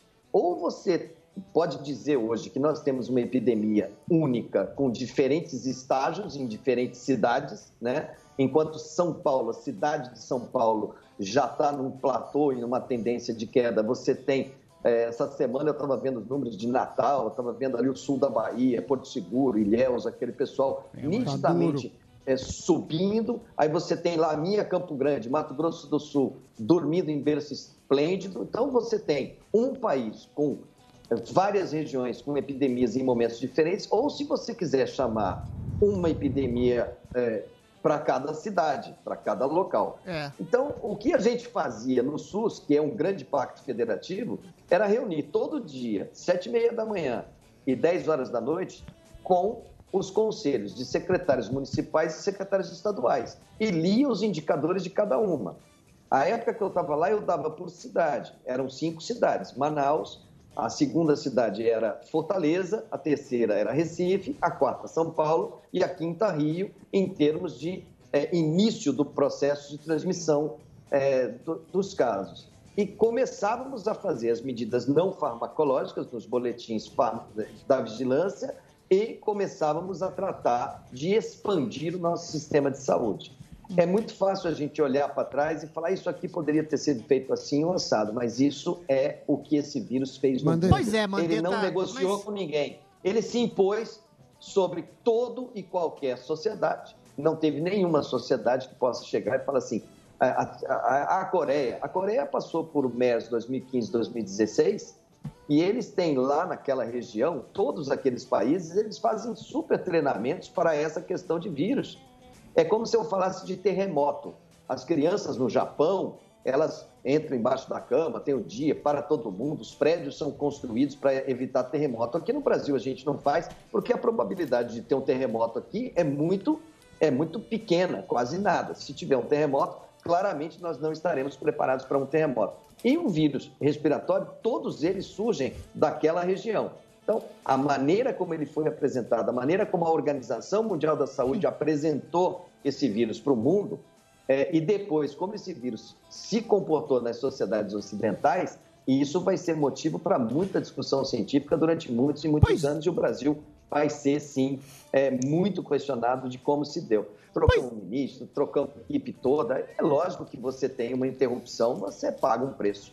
Pois é, Mandetta, mas aí você não faz uma autocrítica no seguinte sentido. Você falou que realmente diferentes regiões, diferentes cidades deveriam ter tratamentos ah, distintos, né? Mas você, no Ministério da Saúde, recomendou o isolamento ah, quase que amplitude nacional. O seu estado, por exemplo, Mato Grosso do Sul, teve poucos casos, ah, in- infelizmente teve algumas mortes, mas menos mortes que toda a região brasileira.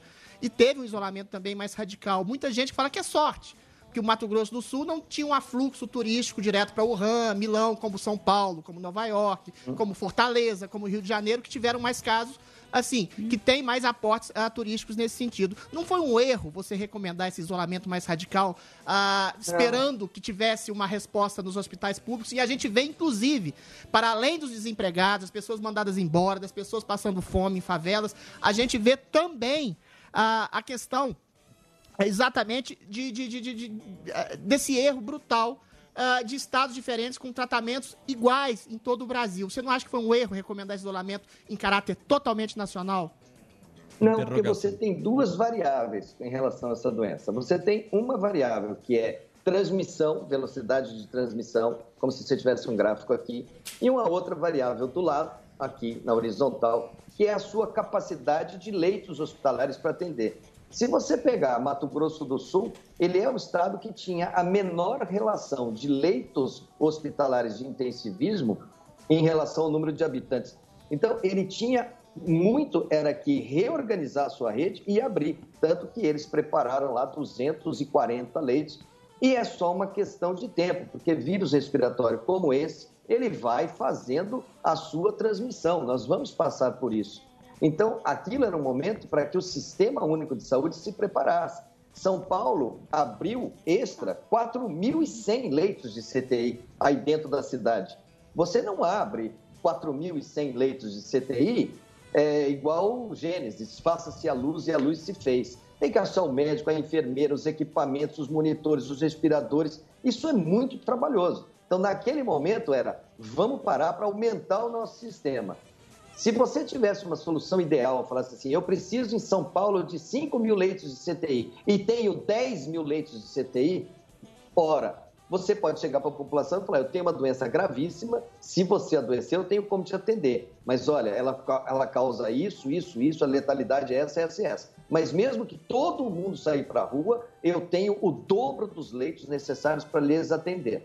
Você encara como uma doença. Viver ou morrer é um processo é, de destino, é vida. Você, se é diabético, o médico fala para você: olha, não coma doce, controla. Se você não cuidar do seu diabetes, você pode perder sua perna, pode ter visão, pode ter um infarto, pode morrer. E o médico não deixa de atender a pessoa porque ele não faz a dieta ou porque ele não usa o remédio. Ele não abandona aquele doente até o final. Essa gripe é a mesma coisa. O problema é que você não tinha um sistema, pelo que a gente estava vendo, e nós estávamos naquela época com a China sem logística, sem avião. Nós tínhamos 15 capitais brasileiras sem voo diário.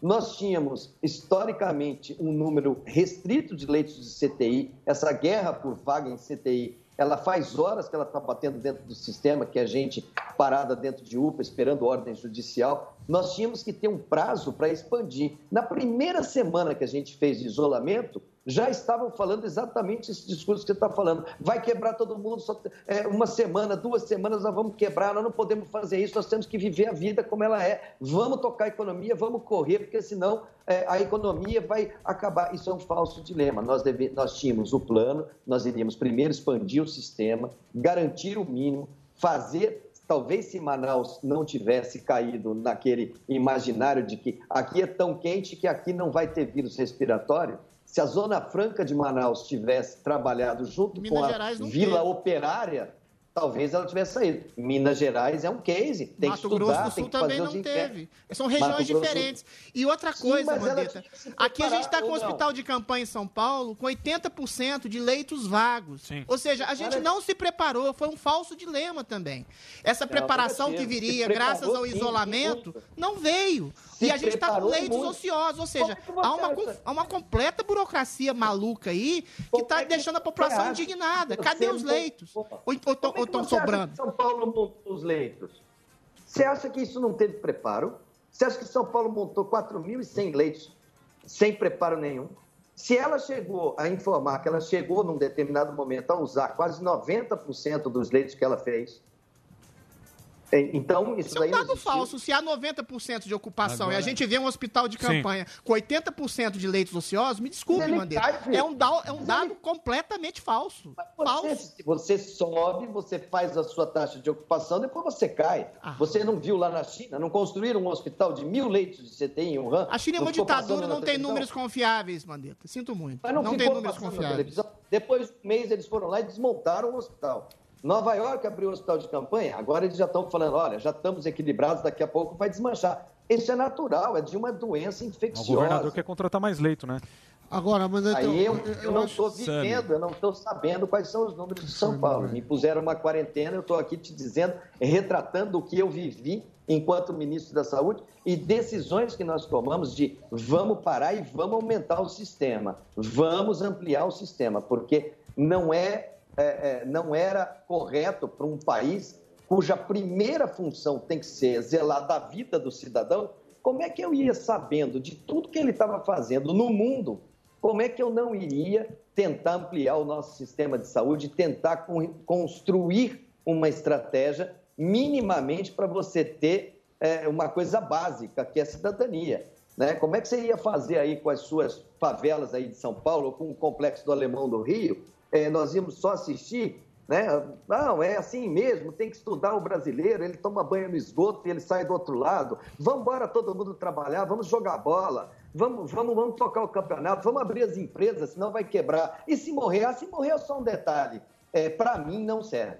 Não, mas o, mas o grande problema é que vai morrer pra caramba e, e vai pro saco também a economia, né? O Sim. problema Não é que resolveu as nenhum duas- nem outro. As Exatamente. duas É. narrativas de Exatamente. meter o louco, É. as duas narrativas de meter o louco e hashtag fica em casa, Sim, o amor e tal, não sei o quê, nenhuma resolveu. E nós que vamos pagar o pato. É o povo que vai perder o amigo, Vai perder o vai perder o familiar, vai perder o emprego. Esse é que é o problema. Fi- Criou-se É, eu- duas, criou-se duas, Duas narrativas, narrativas. e ninguém chegou a, a um, a um, a um Denom- equilíbrio. denominador né? a gente trabalhava, Emílio. Oi? A gente trabalhava, a gente trabalhava na época com o conceito de economia também.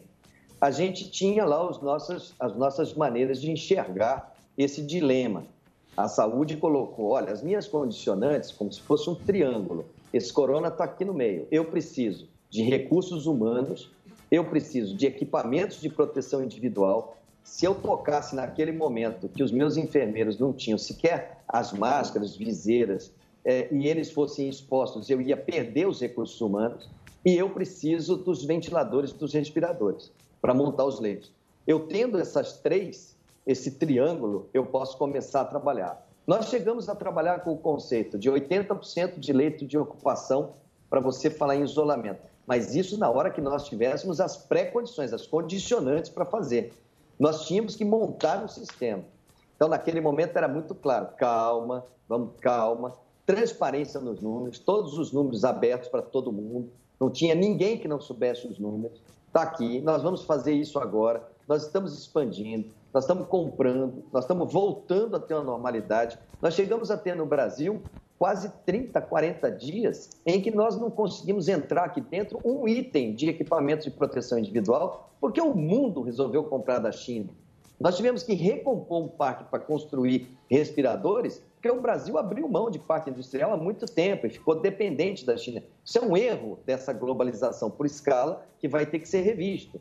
Agora, não dá para a gente chegar e falar assim: Não, nós, nós deveríamos ter tocado a economia, porque se tivesse morrido bastante gente, mas a economia tivesse boa, nós pelo menos teríamos a economia e nós não estaríamos com um problema econômico. Isso é um falso dilema. Toda epidemia leva a uma grande crise econômica, ponto. Ponto. É, mas eu O ser humano não... né? Mas, ô Mandetta, eu acho que a, po- a população ela ficou desamparada. Ela ficou total. sem informação. Eu procurei, eu procurei. Ela eu ficou procurei sem informação, ela- cara. Eu procurei Não, dar eu sei, você falava, você fala bem, O mas- máximo possível as informações que eu achavam corretas que a gente para não aquele sabe. momento. Não, Agora, você fala- você tinha, você Você- tinha uma dubiedade. Você tinha um Isso. governador falando uma coisa e o presidente falando outra, e um prefeito falando uma terceira, e os Isso. vereadores falando os uma ministros. quarta. Ninguém tinha certeza, né. Mandetta? Então, porque Como você também ninguém sabia. Aí fica- É. ficou a ciência contra. o- Pseudociência. Não, não, ficou assim, ficou Ah, a OMS. pseudociência. O OMS não sabia, não tinha Pseudo, não. certeza também. ó. Ficou, ficou a ciência tentando desvendar o que é esse vírus, de onde ele vem, que imunidade é essa. Vai ser através dessa pseudociência que você fala que vai vir a vacina. E aí que eu Não, quero não ver é o pessoal do movimento antivacina falar assim: eu não quero, Não, eu não é gosto da ciência. É ela, com A seus ciência- erros, com seus acertos, humana, né? Muito que vai tentar desvendar esse mistério. A ciência é um conjunto Mandetta, de hipóteses, calma, né, calma, que se calma. transferem, que são Exato. contrastadas, É, que pode chegar a uma verdade. O problema é, é você estabelecer Calma, uma certeza através de algo que não foi testado. leva ele lá no Eu hospital. Calma. Chico, calma, Chico Bento. Ô, ô, deixa eu. Ma- Mandetta, eu vou fazer Não, um break. Deixa eu falar, eu posso. Não, eu vou fazer, eu vou fazer três minutos de break na Não, sequência. tem pergunta. Te volta em várias Eu perguntas. também, tenho tenho. pergunta pra fazer, que fez parte da minha live ontem aí. Calma. Isso. Daqui a pouquinho a gente volta. O Mandetta tá aqui com a gente. É o, o Instagram dele é LH Mandetta com dois T's. Você pode ir arroba Henrique Mandetta com dois T's também. A gente volta daqui a pouquinho aqui Boa. na Jovem Pan. Se tiver pergunta, arroba programa nós Pan. Já, já a gente volta. Cheiro de candidato. Muito bem, meus amores, estamos de volta aqui na programação da Jovem Pan para todo o Brasil, aqui na nossa grande rede e também para o pessoal do Panflix que está nos acompanhando. Hoje uma presença ilustre, o ex-ministro, o Mandetta, Luiz Henrique Mandetta, está conversando com a gente aqui, estamos batendo um papo com ele por Skype e estamos falando aqui da Covid, que... Covid-19. Sei Pegou, tá. Essa confusão toda e o Sami Sim. parece que tinha uma pergunta para fazer. gente Pois eu tenho. o seguinte, a gente tem, eu tava olhando os leitos, que a gente não sabe o número de leitos, eu tava contando disso, mas tem estado que tem 100 leitos de UTI, tô falando leitos de UTI adulta, tem, tem o Amapá 170, o Acre menos de 200, e obviamente esses estados não têm muito preparo disso. Mas a, a minha pergunta é em relação, eu entendo que cada estado é cada estado, a pandemia só vai acabar de fato quando tiver vacina, mas ninguém pensa numa, numa quarentena, num isolamento. A gente concorda que a gente não fez nenhum momento isolamento total, lockdown, mas de alguma forma é, um isolamento até o final do ano. Agora eu pergunto para você, Mandeto, o que, que deveria ser feito para voltar e como você faria essa volta, né? Porque isso acabou se perdendo, cada estado fez de um jeito. Aqui em São Paulo mesmo é, falaram uma coisa, aí o prefeito fala outra, e aí fica também uma discussão. Pelo que você, olhando com, com as informações que temos hoje, dos países que, que se reabriram, do que deu certo, o que, que você faria de sugestão para reabertura e como que deveria ser feita? Bom, a primeira, primeira questão seria colocar dentro desses dois parâmetros de gráfico, essas duas coordenadas: velocidade de transmissão e a sua capacidade de atendimento com essas variáveis todas que estão aí dentro. O inquérito sorológico como um dos guides. Por exemplo, nesse primeiro que foi feito, ali no, no Pará, é, Marajó, por exemplo, estava com mais de 25% de pessoas já contaminadas já com anticorpos, mais alto que Nova York. A região norte do Brasil já está lá na frente, porque ela passou por um um estresse de contaminação muito grande uma- e, e e- e, por consequência, é, um colapso expressivo e uma letalidade elevada. Para você saber quanto que você tem de imunidade. O sul do Brasil, por exemplo, no primeiro que fez, me parece que era 2% ou 3% de contágio. Então você tem que ter muito monitoramento nesses lugares sobre a velocidade com que esse Amor, contágio vai se dando.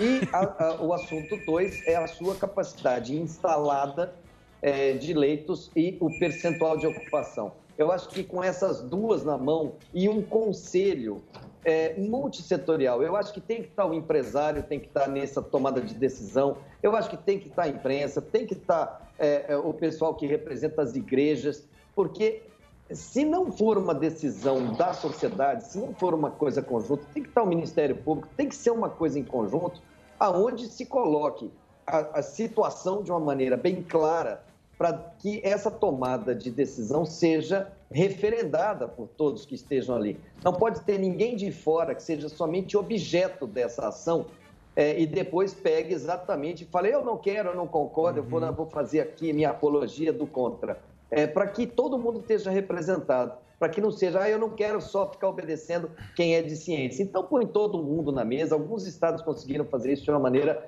é, muito interessante, principalmente é, é, aqueles onde você tem um bom relacionamento entre Estado e município, que a sociedade participou. E aí, é, tomar as decisões juntos são decisões duras, não são decisões fáceis de serem tomadas, mas que têm que ser tomadas à luz dos fatos né, na, no, na guerra com o vírus, quanto mais você é, deixa pública a informação, a velocidade do vírus e as suas fragilidades, olha, eu estou tendo, dobrando o número de casos a cada 72 horas e eu vou ter leito de CTI até sábado.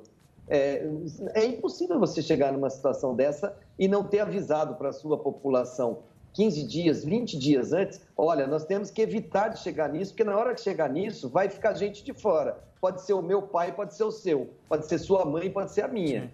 Né? E não tem rico e pobre, tem que estar todo mundo no mesmo barco. Ô, Mandetta, você ontem participou da live do Fábio Porchat e disse que Foi. no sul da Bahia a transmissão estava descontrolada e hoje o... Era o que eles tinham, eles estavam passando para a gente lá. Isso, e o, e o secretário de Saúde, Fábio Vilas Boas, disse que ah, o senhor, quando ministro, não ajudou e não conhecia a Bahia, e agora que está de fora, vem dar opinião sobre o que também não conhece ainda.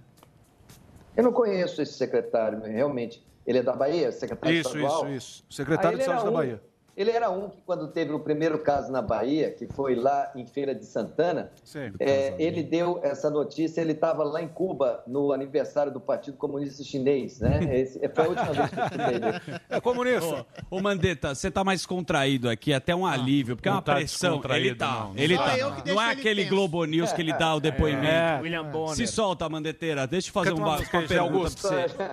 O Bolsonaro teve ou não Covid? Que isso E vários memes Ah, circularam também falando que você estava fazendo campanha política. Tem aquele vídeo clássico, você apoiando a Aécio. O que, que você acha de tudo isso? Como a gente colocou aqui, ficou uma bagunça do discurso. Então, primeiro, Ah. Bolsonaro teve ou não Covid? E se você já está pensando em 2022? Presidente. Candidato. Não, primeiro, primeiro eu, eu nunca fui médico do presidente Bolsonaro, nem mesmo Mas na, tava na no questão. bastidor. Eu me lembro que ele fez a cirurgia, eu até coloquei para o senhor quer que acompanha? Não. Hum. Aquilo, a saúde dele sempre foi uma coisa reservada e, e isso é normal e eu nunca tive acesso a nenhum desses exames, nada, e respeito muito, ele tem médicos que o assessoram.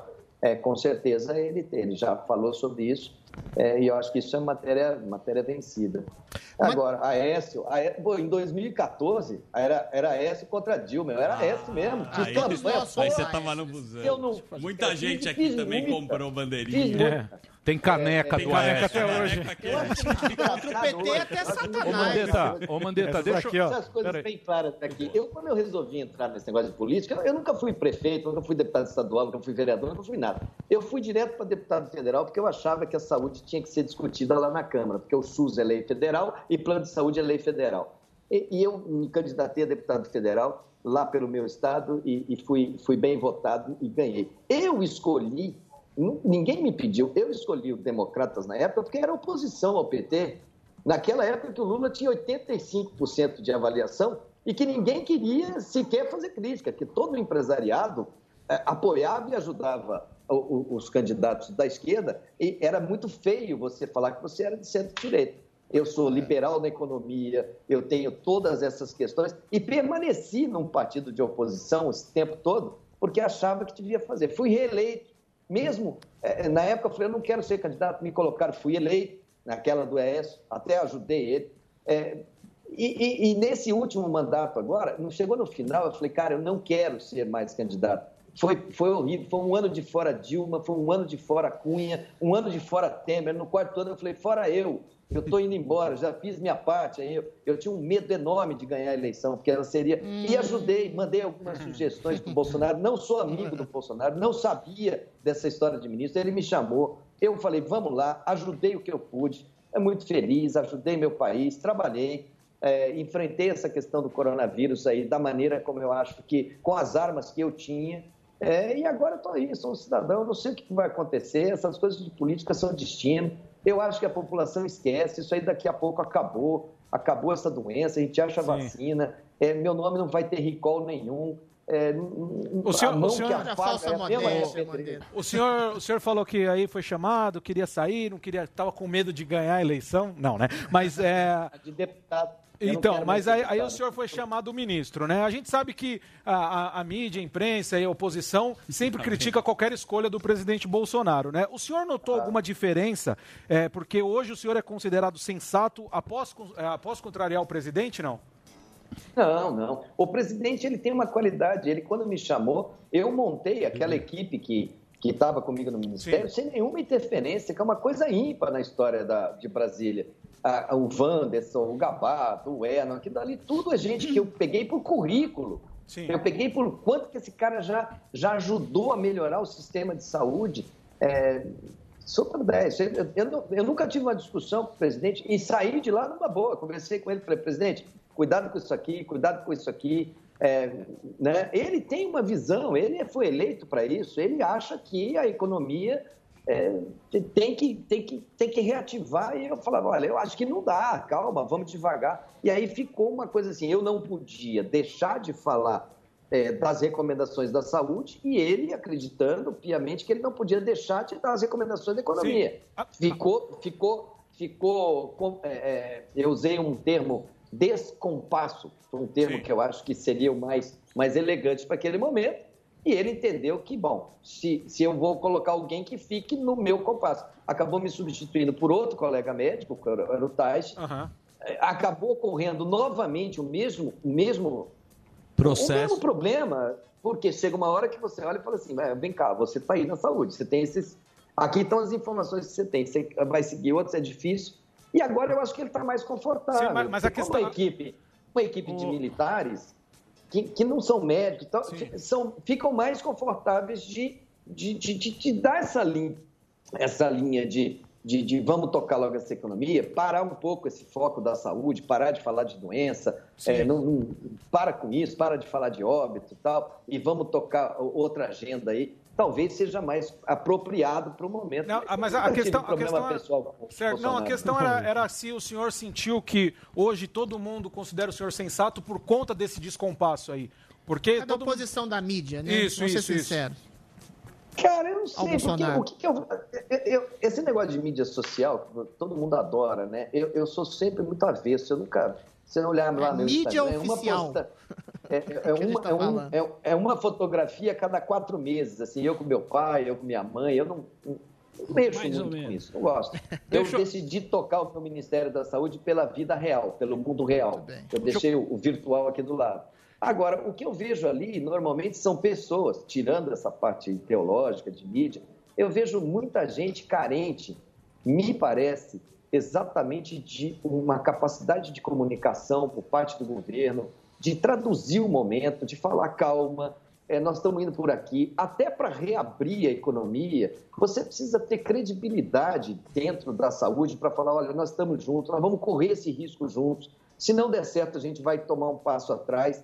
Eu vejo as pessoas com muita carência e eu vejo essa avaliação muito mais em função da atuação é, de saúde do que de, de, de- de avaliação de qualquer outra coisa, de qualquer Ô, Mandetta. outra questão política. Vo- bom, bom, você é político, você é, É. político, você fala É. bem, charmoso, a mulherada gosta, cara Candidato. bonitão. Rei. Candidato. Candidato, candidato. Mas deixa eu fazer uma pergunta pra você. Não, deixa eu fazer uma pergunta pra você, já que você esteve lá e viveu esse negócio do Covid. A gente também está envolvido nisso, dando informação e tal. Os caras estão meio loucos com essa história.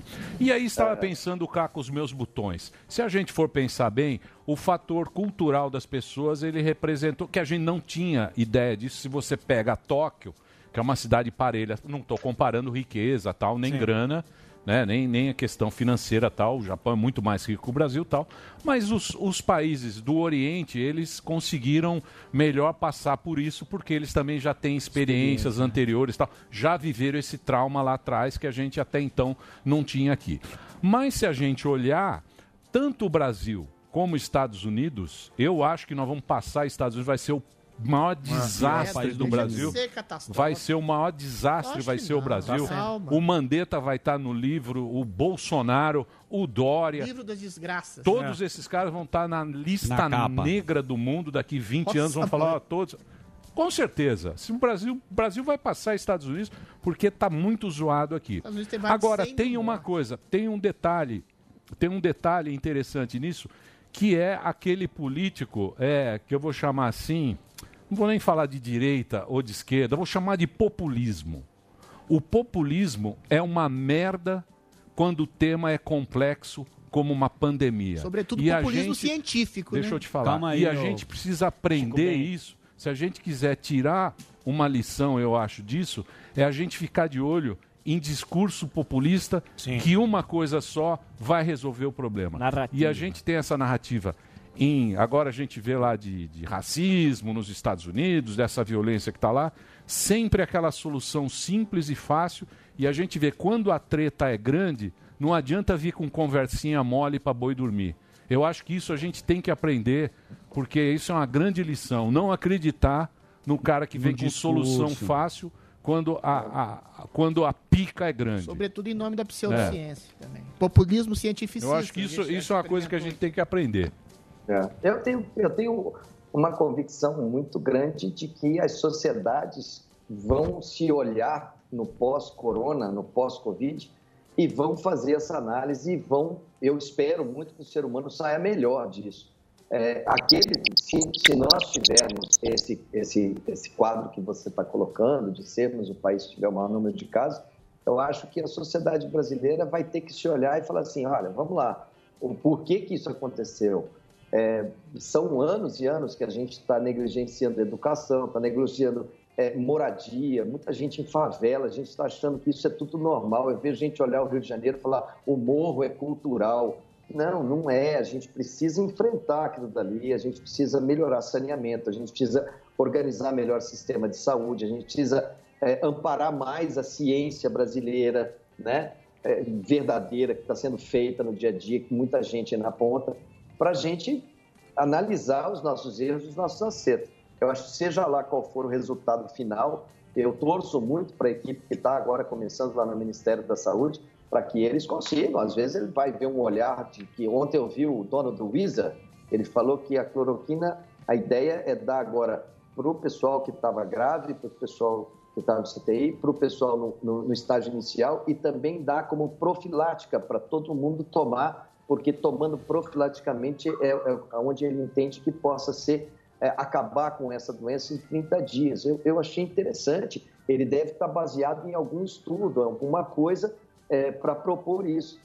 É, mas se ele propor e fizer isso e der certo, parabéns, né? Eu, É. eu fiz o que eu tinha de base para fazer na época, de base de, de, de- de ciência, procurando trabalhar com o que eu tinha de melhor aqui dentro e no mundo. Tem alguma perspectiva boa? Porque agora sexta-feira, sextou. O que, que você acha do quanto vai passar Eu essa onda? proibido, Não. Daniel. Hã? É, Existe, acredita que existe uma comissão de ética na presidência da República e que eu estou é, proibido. Eles me impuseram uma quarentena. Você não pode falar o não que que vai ser? Porque, meu, trabalhar E eu não posso os cara falar. É, assustaram com o lockdown. informações conflitantes e etc. Então, eu evito de fazer é, sugestões é, de faça isso, faça aquilo. porque eu não, Não, sei. mas o tempo que vai passar, isso vai passar. A gente quer saber. Olha, o pico, eu o pico eu do Mandetta, colocado- finalmente. O pico seu Quando tá é teu onde? pico? Mostra pra gente. Eu, eu fico muito tranquilo nessa daí, porque outro dia me mandaram até no meu Instagram, é, eu ainda de terno e gravata, porque o começo era de terno e gravata. Aí chegou uma hora que a gente olhou e falou, cara, para usar esse terno aqui, ninguém tá lavando o terno todo Nossa, dia, tá sujo. Aí, aí que a gente começou a usar um colete para poder lavar Parecia Jorge camisa Tadeu. e calça, né? É, é, mas ainda quando eu estava usando terno, quer dizer, provavelmente ali no começo de março, é, eu fiz lá naquelas coletivas lá, eu fiz a leitura do, do consolidado. A gente tinha os cenários. O, o mais otimista sempre foi o Gabardo. Eh, O Gabardo falava em 30 mil tal. É, O, o- o mediano era o Wanderson e o mais duro nas previsões era eu. Então, o meu cenário, e eu disse isso lá, era: nós vamos subir nos meses de maio, junho, aí nós vamos ficar num platô no mês de julho, nós vamos cair no mês de agosto e vamos voltar a um número mais entendível no Não, mês agora de você setembro. já deu uma mudada. Era- era Miguel- maio, já era deu- maio. Agora Já- eu ia atrapalhar. Miguel Maia. Seu O- pico é o Emílio vai sair com a barba do Abraão, é que ele fez uma promessa do pico do Mandetta. A barba- vai sair com aquela Os picos do barba. Mandetta e do Samuel Dana são móveis. Não, não. Ô, Mandetta, Ô, Mandetta. quero agradecer sua participação aqui no Pânico hoje. Obrigado É. pelo papo. Felizmente é um assunto agradece aí, complexo. Agradece a Marina, que é aí da sua equipe, que é amiga da minha, da minha prima, A da Manteiga. Nicole, que A foi ela, ela que conseguiu me colocar aqui hoje. Que eu Vendeu dólar que Mandetta. Chegava vendo? convite para mim do Pânico e nunca dava certo. Então, a, a Marina e a Paulinha aí Grande do Pânico, a- a- que foram as que, que me colocaram aqui hoje. Agora você tá, aqui você de tá, você tá cheirando o candidato, hein? Candidato, Você- candidato, hein? Você Tá. Bronzeado, tá Tá. bronzeado. Já mandaram no grupinho do WhatsApp do Luciano Huck. Tá parecendo já engordei, tá parecendo o Henrique Iglesias. eu fiquei na fazenda. Tá bonitão, É, bolachudo. Botox. Parece José Augusto, cantor, né? É, tá, Boa, é, Zaca. é, vamos lá, vamos ver, vamos ver o que, que vai acontecer. Até outubro eles mandaram que eu fique sem trabalhar, então eu vou ficar só dando entrevista aí para o pessoal. Assim, falando, fazendo nome, né? Assim, Boa. É, eu estou escrevendo o livro, aí vai ter muita historinha dessas que vocês me perguntaram, que vai estar bem explicadinha no livro. O livro é sempre As mais fácil de ler. do- O proibidão. Obrigado. Presença aqui hoje no Pânico do nosso ex-ministro Luiz Henrique Mandetta. conversou Beijo, Mandetta. aqui Tudo, na hein? Jovem Pan. Obrigado. Valeu, valeu. Break rapidinho, Delari. Daqui a pouco na É, Cortou. Tiraram Tira a ciência que ele Bolsonaro falou. pediu. Água no Mandetta! Acreditem na Água! ciência. Tá rachando. Nossa. Mas não na OMS, né, Mandetta? OMS. Não. Põe juízo nesse cara aí. Calma que tem um musical, Mandetta. nesse cara aí, meu irmão. A ciência é um conjunto de hipóteses testadas, né, Vai levar o Mandetta? Adrilles pra tua casa. Pseudociência é palpite cientificista. E a É Suécia? Ô, Zé Suécia. É a levar o Suécia fora. só tem macho lá. Vai pra casa do Mandetta. Na o Mandetta Normandia, na Normandia, o Mandetta. saía com 99% de morrer. Hoje as pessoas ficam em casa com medo Na de morrer do Suécia, vírus que querido. mata um em cada 10 mil. A Suécia manteve é, um padrão de mortes menor Ah, que a tá Inglaterra, que a Espanha Não, e padrão que a não. Itália. Não, não. É um nível Mandetta de tá bronzeado, menor. deixa o e Mandetta, preservou liberdades individuais, Pô, fez no emprego mesmo lugar e do economia. Trump. Ô, Mandetta, o que, que você tá vendo? O que, que você tá vendo na O que, Netflix? que você tá vendo na Netflix aí, ô Mandetta? Mudando de assunto aí. Vai, só pra quebrar. Qual é a Só pra série que quebrar você essa tá uma série boa que você tá vendo aí na um quarentena, filme bonitão. aí. Cara, eu, eu, na verdade, eu não assisto Netflix. Eu tô lendo muito. Eu tô lendo Decameron agora, que o Uma putaria danada, né? Estou relendo os, os, os, os diálogos platônicos pela mais uma vez, vendo o mito da caverna, para ver se eu consigo fazer com que as pessoas enxergam que há luz fora da caverna. Estou tentando, estou estudando. Ó, a Aí eu mando metáfora sacana. É, a Vamos da fazer o break também. Metáfora sacana. Pera, bicho. Calma, Chico Bento. Desligar o Para. microfone. Obrigado, Mandetta. Um abraço pra você. Eu Valeu, desligo valeu, Emílio. Valeu, um abração. Obrigado aí por ter conversado com a gente. Fazer o break rapidinho, Dedê. Já já? Dedê lindo. Daqui a pouquinho a gente volta aqui na programação da Jovem Pan. Pan.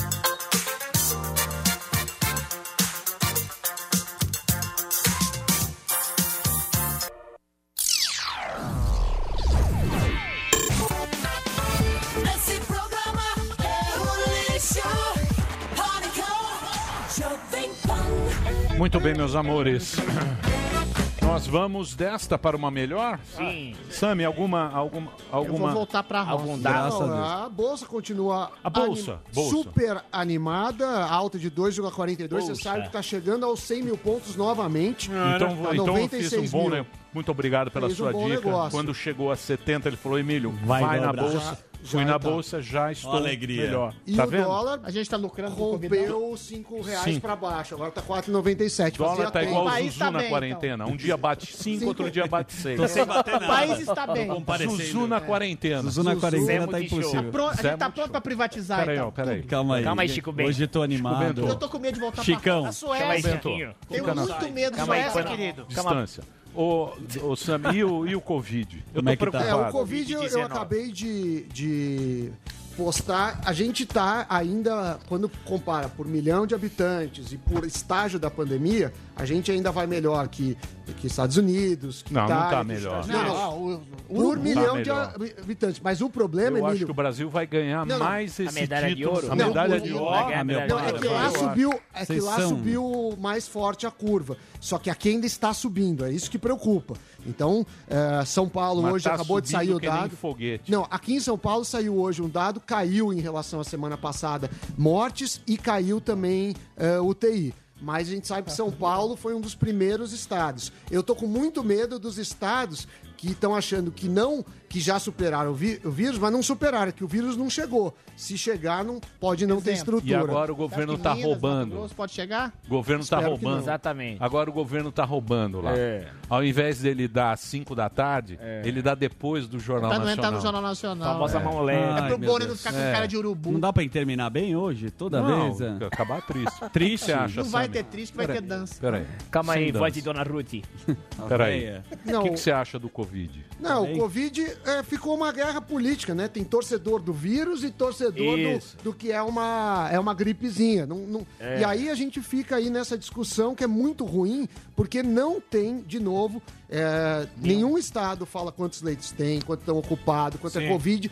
E isso é um absurdo, porque é, a gente desce aqui na, na Dirce, Emílio, é muito preocupante. Você é viu que o. Fogaça fechou o 200, restaurante do Rio. 200 Vendeu funcionários 200 demitidos. É, teve também aquela rede Coco Bambu, demitiu 200, é, 20%. desgraça. É, Não, o Fogaça fechou. Imagina fechou, a Dirce. É, vai o ajudar a Dirce no delivery. Qual o telefone da É, Dirce? vamos dar o o telefone hospital Semana de que vem. com Delari. 80% de leitos Semana que vem a gente vai fazer uma coisa legal. Passar o delivery da Dirce, Emílio. Boa. Ô, ô, Sami, Fala, Sam. tem, tem aqui um telefone da Dirce, eu tô olhando. Não, mas 9, pode ser errado. é, tá errado? É o do, do Google esse daí. Então deixa pra lá. Então eu não vou falar. ó, o Delari, ele não sabe. O Delari É, pegou gente, o ó. uso e ele captando, tá impossível. Você tá dele capitã? Tá, ele, Olha a barbinha dele. É, ó o Derrubou o site, viu? Ele, Pediram pra ele, repetir. ele passou na... No clandestino. Eu, eu acho que o negócio vai ficar aqui. Agora, agora a turma já tá saindo. Não, ninguém mais tá respeitando. Ninguém mais respeita É, nada. É, e você Galera viu frouxa. as manifestações, né? que A gente teve domingo aqui. Vai ter agora de Vai novo. ter agora. Vai ter Vai do Boulos. Vai ter- Ele É. vai Boulos? distribuir máscaras. Isso. Sério? Você tá brincando? O Boulos vai fazer manifestação. Vai. Ele vai distribuir máscaras para as pessoas. Fica, Vai ter invadir a- os Precisa saber bares. quem-? Precisa saber Pra quem quê? comprou, né? Turma Fica do casa Bolsonaro agora, fica pô. lá também. Pra que fazer isso agora? Não, Espera. Bolsonaro pô. falou pra Palhaçada. ninguém ir em Ah, manifestação, ficar Bolsonaro quietinho dentro de também. casa. Bolsonaro, Foi lá no Bolsonaro. Bolsonaro cavalo. mandou ficar em casa. É, tudo tá tranquilo. cavalo. Calma aí, guardião da moral. de O Bolsonaro cavalo. tá igual o Mandetta. Deixa aí, ué. Parece o Rintintim, você não lembra? Você quer ver? Não, mas a Tá a cara do Richard Chamberlain. Olha a É o referência Cavaleiro A Alado. referência é o Eu achei bonito. Lumberjack. Eu achei bonito. Eu achei teteia. Ai, que É, mas divertido. assim, e, e qual que é a proposta, né? Eu perguntei até pro Mandetta, você vê que não tem, né? Ele fala, sem os números não dá. Não tem. Então, quer dizer, isso que me deixa mais triste de tudo, porque errar, todo mundo erra, os modelos erram. Ele mesmo tinha falado que o pico seria em abril, com as informações que ele tinha, ele devia ter achado. O problema é que a gente está de pico. revisando o erro, né? Urso A gente, a gente continua errando, porque qual que é a proposta? A proposta é, é o prefeito prefeito que reclama, o Dória vai lá e libera nos outros estados. É isso que preocupa, porque ele E tem que tem olhar... os ministros agora do Supremo também canetando Canetada. lá. Eles É, canetam. É, juízes em nome da ciência. Mesmo E aquele negócio, Galera- atividade essencial. O que, que é essencial? É a que dá comida no seu prato. É, é o que, que é essencial? ninguém Pra- sabe porra nenhuma, a gente tá Putz, no caos no escuro. É Tá isso. boa, Hospital de colega. campanha gastando dinheiro. é isso. Cada vez que eu... Então, E é. aqui, hospital de campanha com Com um 80% de leitos ociosos. Então, É, você sabe que eu faço a, a conta do É número de mortes com o número de leitos. Pra ter, com o número de mortes com ocupação. O governo só dá ocupação aqui em São Paulo. Fala assim, ah, ocupou 80. E mentirosa. E aí eu tento fazer a conta, não bate o número de leitos. Não bate. Eu não consigo saber quantos leitos tem, porque não, você pega o número dos que morreram, pega quantos liberaram, não, não bate. Então, é, eu não posso acusar que estão super notificando ou Super-notificação. É, os caras estão subnotificando, dando mas tá puta do estranho. Miguel. Tá dando É. migué. O Bolsonaro fica lá com os cavalos dele, aquelas carreatas, aquela pataquada. O Dória, olha, vou o empresário, É. Vou conversar agora com o. Andrew Como. preço. Em nome da ciência. Hoje eu tenho um encontro Sim. maravilhoso à tarde. Sempre O Zé Squash. Sempre tem um encontro. Sei. Hoje à tarde eu vou sentar O rei do Zoom. o pessoal lá Encontro do com Dória. com o prefeito de Milão, Falei com- Eu vou falar com ele à tarde, marcarei um encontro. Um cappuccino e gelado. nunca acontece nada. É. Não é? Cadê o Essa Dória no final de Cadê o semana? Dória? Cadê o o? Bolsonaro? Tá jogando É, e, e gente morrendo e, E gente e- e- morrendo. e empresas quebrando, principalmente o Isso. É pequeno. o pior dos dois Ninguém ajuda o pequeno. Ninguém ajuda Ninguém ajuda o Tá pequeno embaçado, empresário, que às vezes é, é a empresa embaçado. de uma pessoa só, duas pessoas. dele, né? É, até eu tava falando com o Gordão, o- os humoristas. Não é É, não, os caras. Vai ter show em Floripa. Então, Vai ter como show que vão fazer show e o iluminador? E não... Vai ter aglomeração, É complicado. É, assim, as pessoas precisam sobreviver também. Eu, eu não sei, É. porque eu tomo, ah, eu tomo decisões com base em dados. Agora, se não tem dados, não tem, não é milagre. A, a- a gente não pode ir no achismo. E quando tem, é mentiroso os dados. É, mentiroso. Bom. Vai ter show em 80% Floripa, de viu? leitos funcionam. Que Show em Floripa. Tá Vai ter aglomeração? Não, Floripa vai tá matar Vai todo morrer, vai morrer. Vai julho passar. Já tá, já tá aberto É. 50% da capacidade. É, vai. Vou ô. tá lá, 17 Vai ter Morrer show? todo julho. mundo. Não, o cara tem que fazer genocida. show. Quando que é o show, pô? 17 e 18 de julho, Floripa Comedy Club. Genocídio com Morgado. Aglomera, Quantas aglomera. pessoas Você cabem? acha que alguém vai? Vai sim. Lógico que vai, Mas já. nem se o Paul McCartney um- tá Lógico que vai. O cara tá Tá bom. bombando no Vai, Insta. Paul nada. McCartney. genocídio. Vai, vai. 17 Vai. e 18 de Fala, julho, fala cara. que é luta contra racismo que vai todo mundo. Eu, eu vou te mandar embora daqui. Eu tô com medo de voltar pra Ele é o. Então, único que 17 dia? de julho, Floripa Comedy Club. É. Vamos lá. lá. O cara vai. O rei Floripa. genocídio. Garoto Floripa. É. Mas é bom, ó. Gostei que Vai você tá vai ter show. Lógico, Parabéns. lógico. Vai abrir agora. Vambora, vai vai. abrir Ó, quinta-feira. Ó, já pra tá- vocês. Ó o que eu vou usar hoje quinta-feira aqui. já tá tudo vendido Ele, já. capitão. Ô, Não- Caiu o site, viu? Delari é pediu pra pra passar usar de nas novo. partes íntimas. Deixa eu falar sério. E as mortes? As mortes de São Paulo, vou pegar aqui. é, saiu de São Paulo, porque você sabe que sai São Paulo no show do Dória. Deixa eu falar sério. No show, do Dória, sai a morte de São Paulo. São Paulo, deixa eu ó, falar sério. 208, Dória no- Aventureira. 281. Pera aí, ó. Dorinha. São Paulo, oh, desculpa, o, pr- o pânico é zoeira, mas tem gente boa. Por Tem. exemplo, o Sami é bom. Eu O que também. aconteceu? Essas mortes agora são lá do rodízio. Isso. É lá da cagada de 15 dias atrás. Sim. Sim. Mais Quando a gente começou, ficou Avisou. aquela discussão. Tal, A avisou. Falou, Avisou pra o. Sami falou: ó, precisamos esperar 15 dias. Isso é a ciência. Precisamos Sim. esperar para ver. Viu? É, tá aí, ó, gente- o resultado. É, a gente tem 281 mortes, né? A gente já tá nesse pico aí, de, nesse platô, podia estar descendo. A notícia boa é que a internação caiu E 5,6%. casos.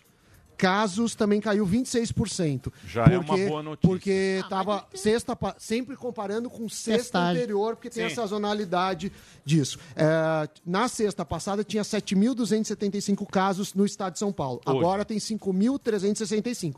E aí o casos é um prenúncio Para que as vai mortes. morrer menos Isso, gente. exatamente. Porque é, é isso que acontece. Estamos então, no pico, então.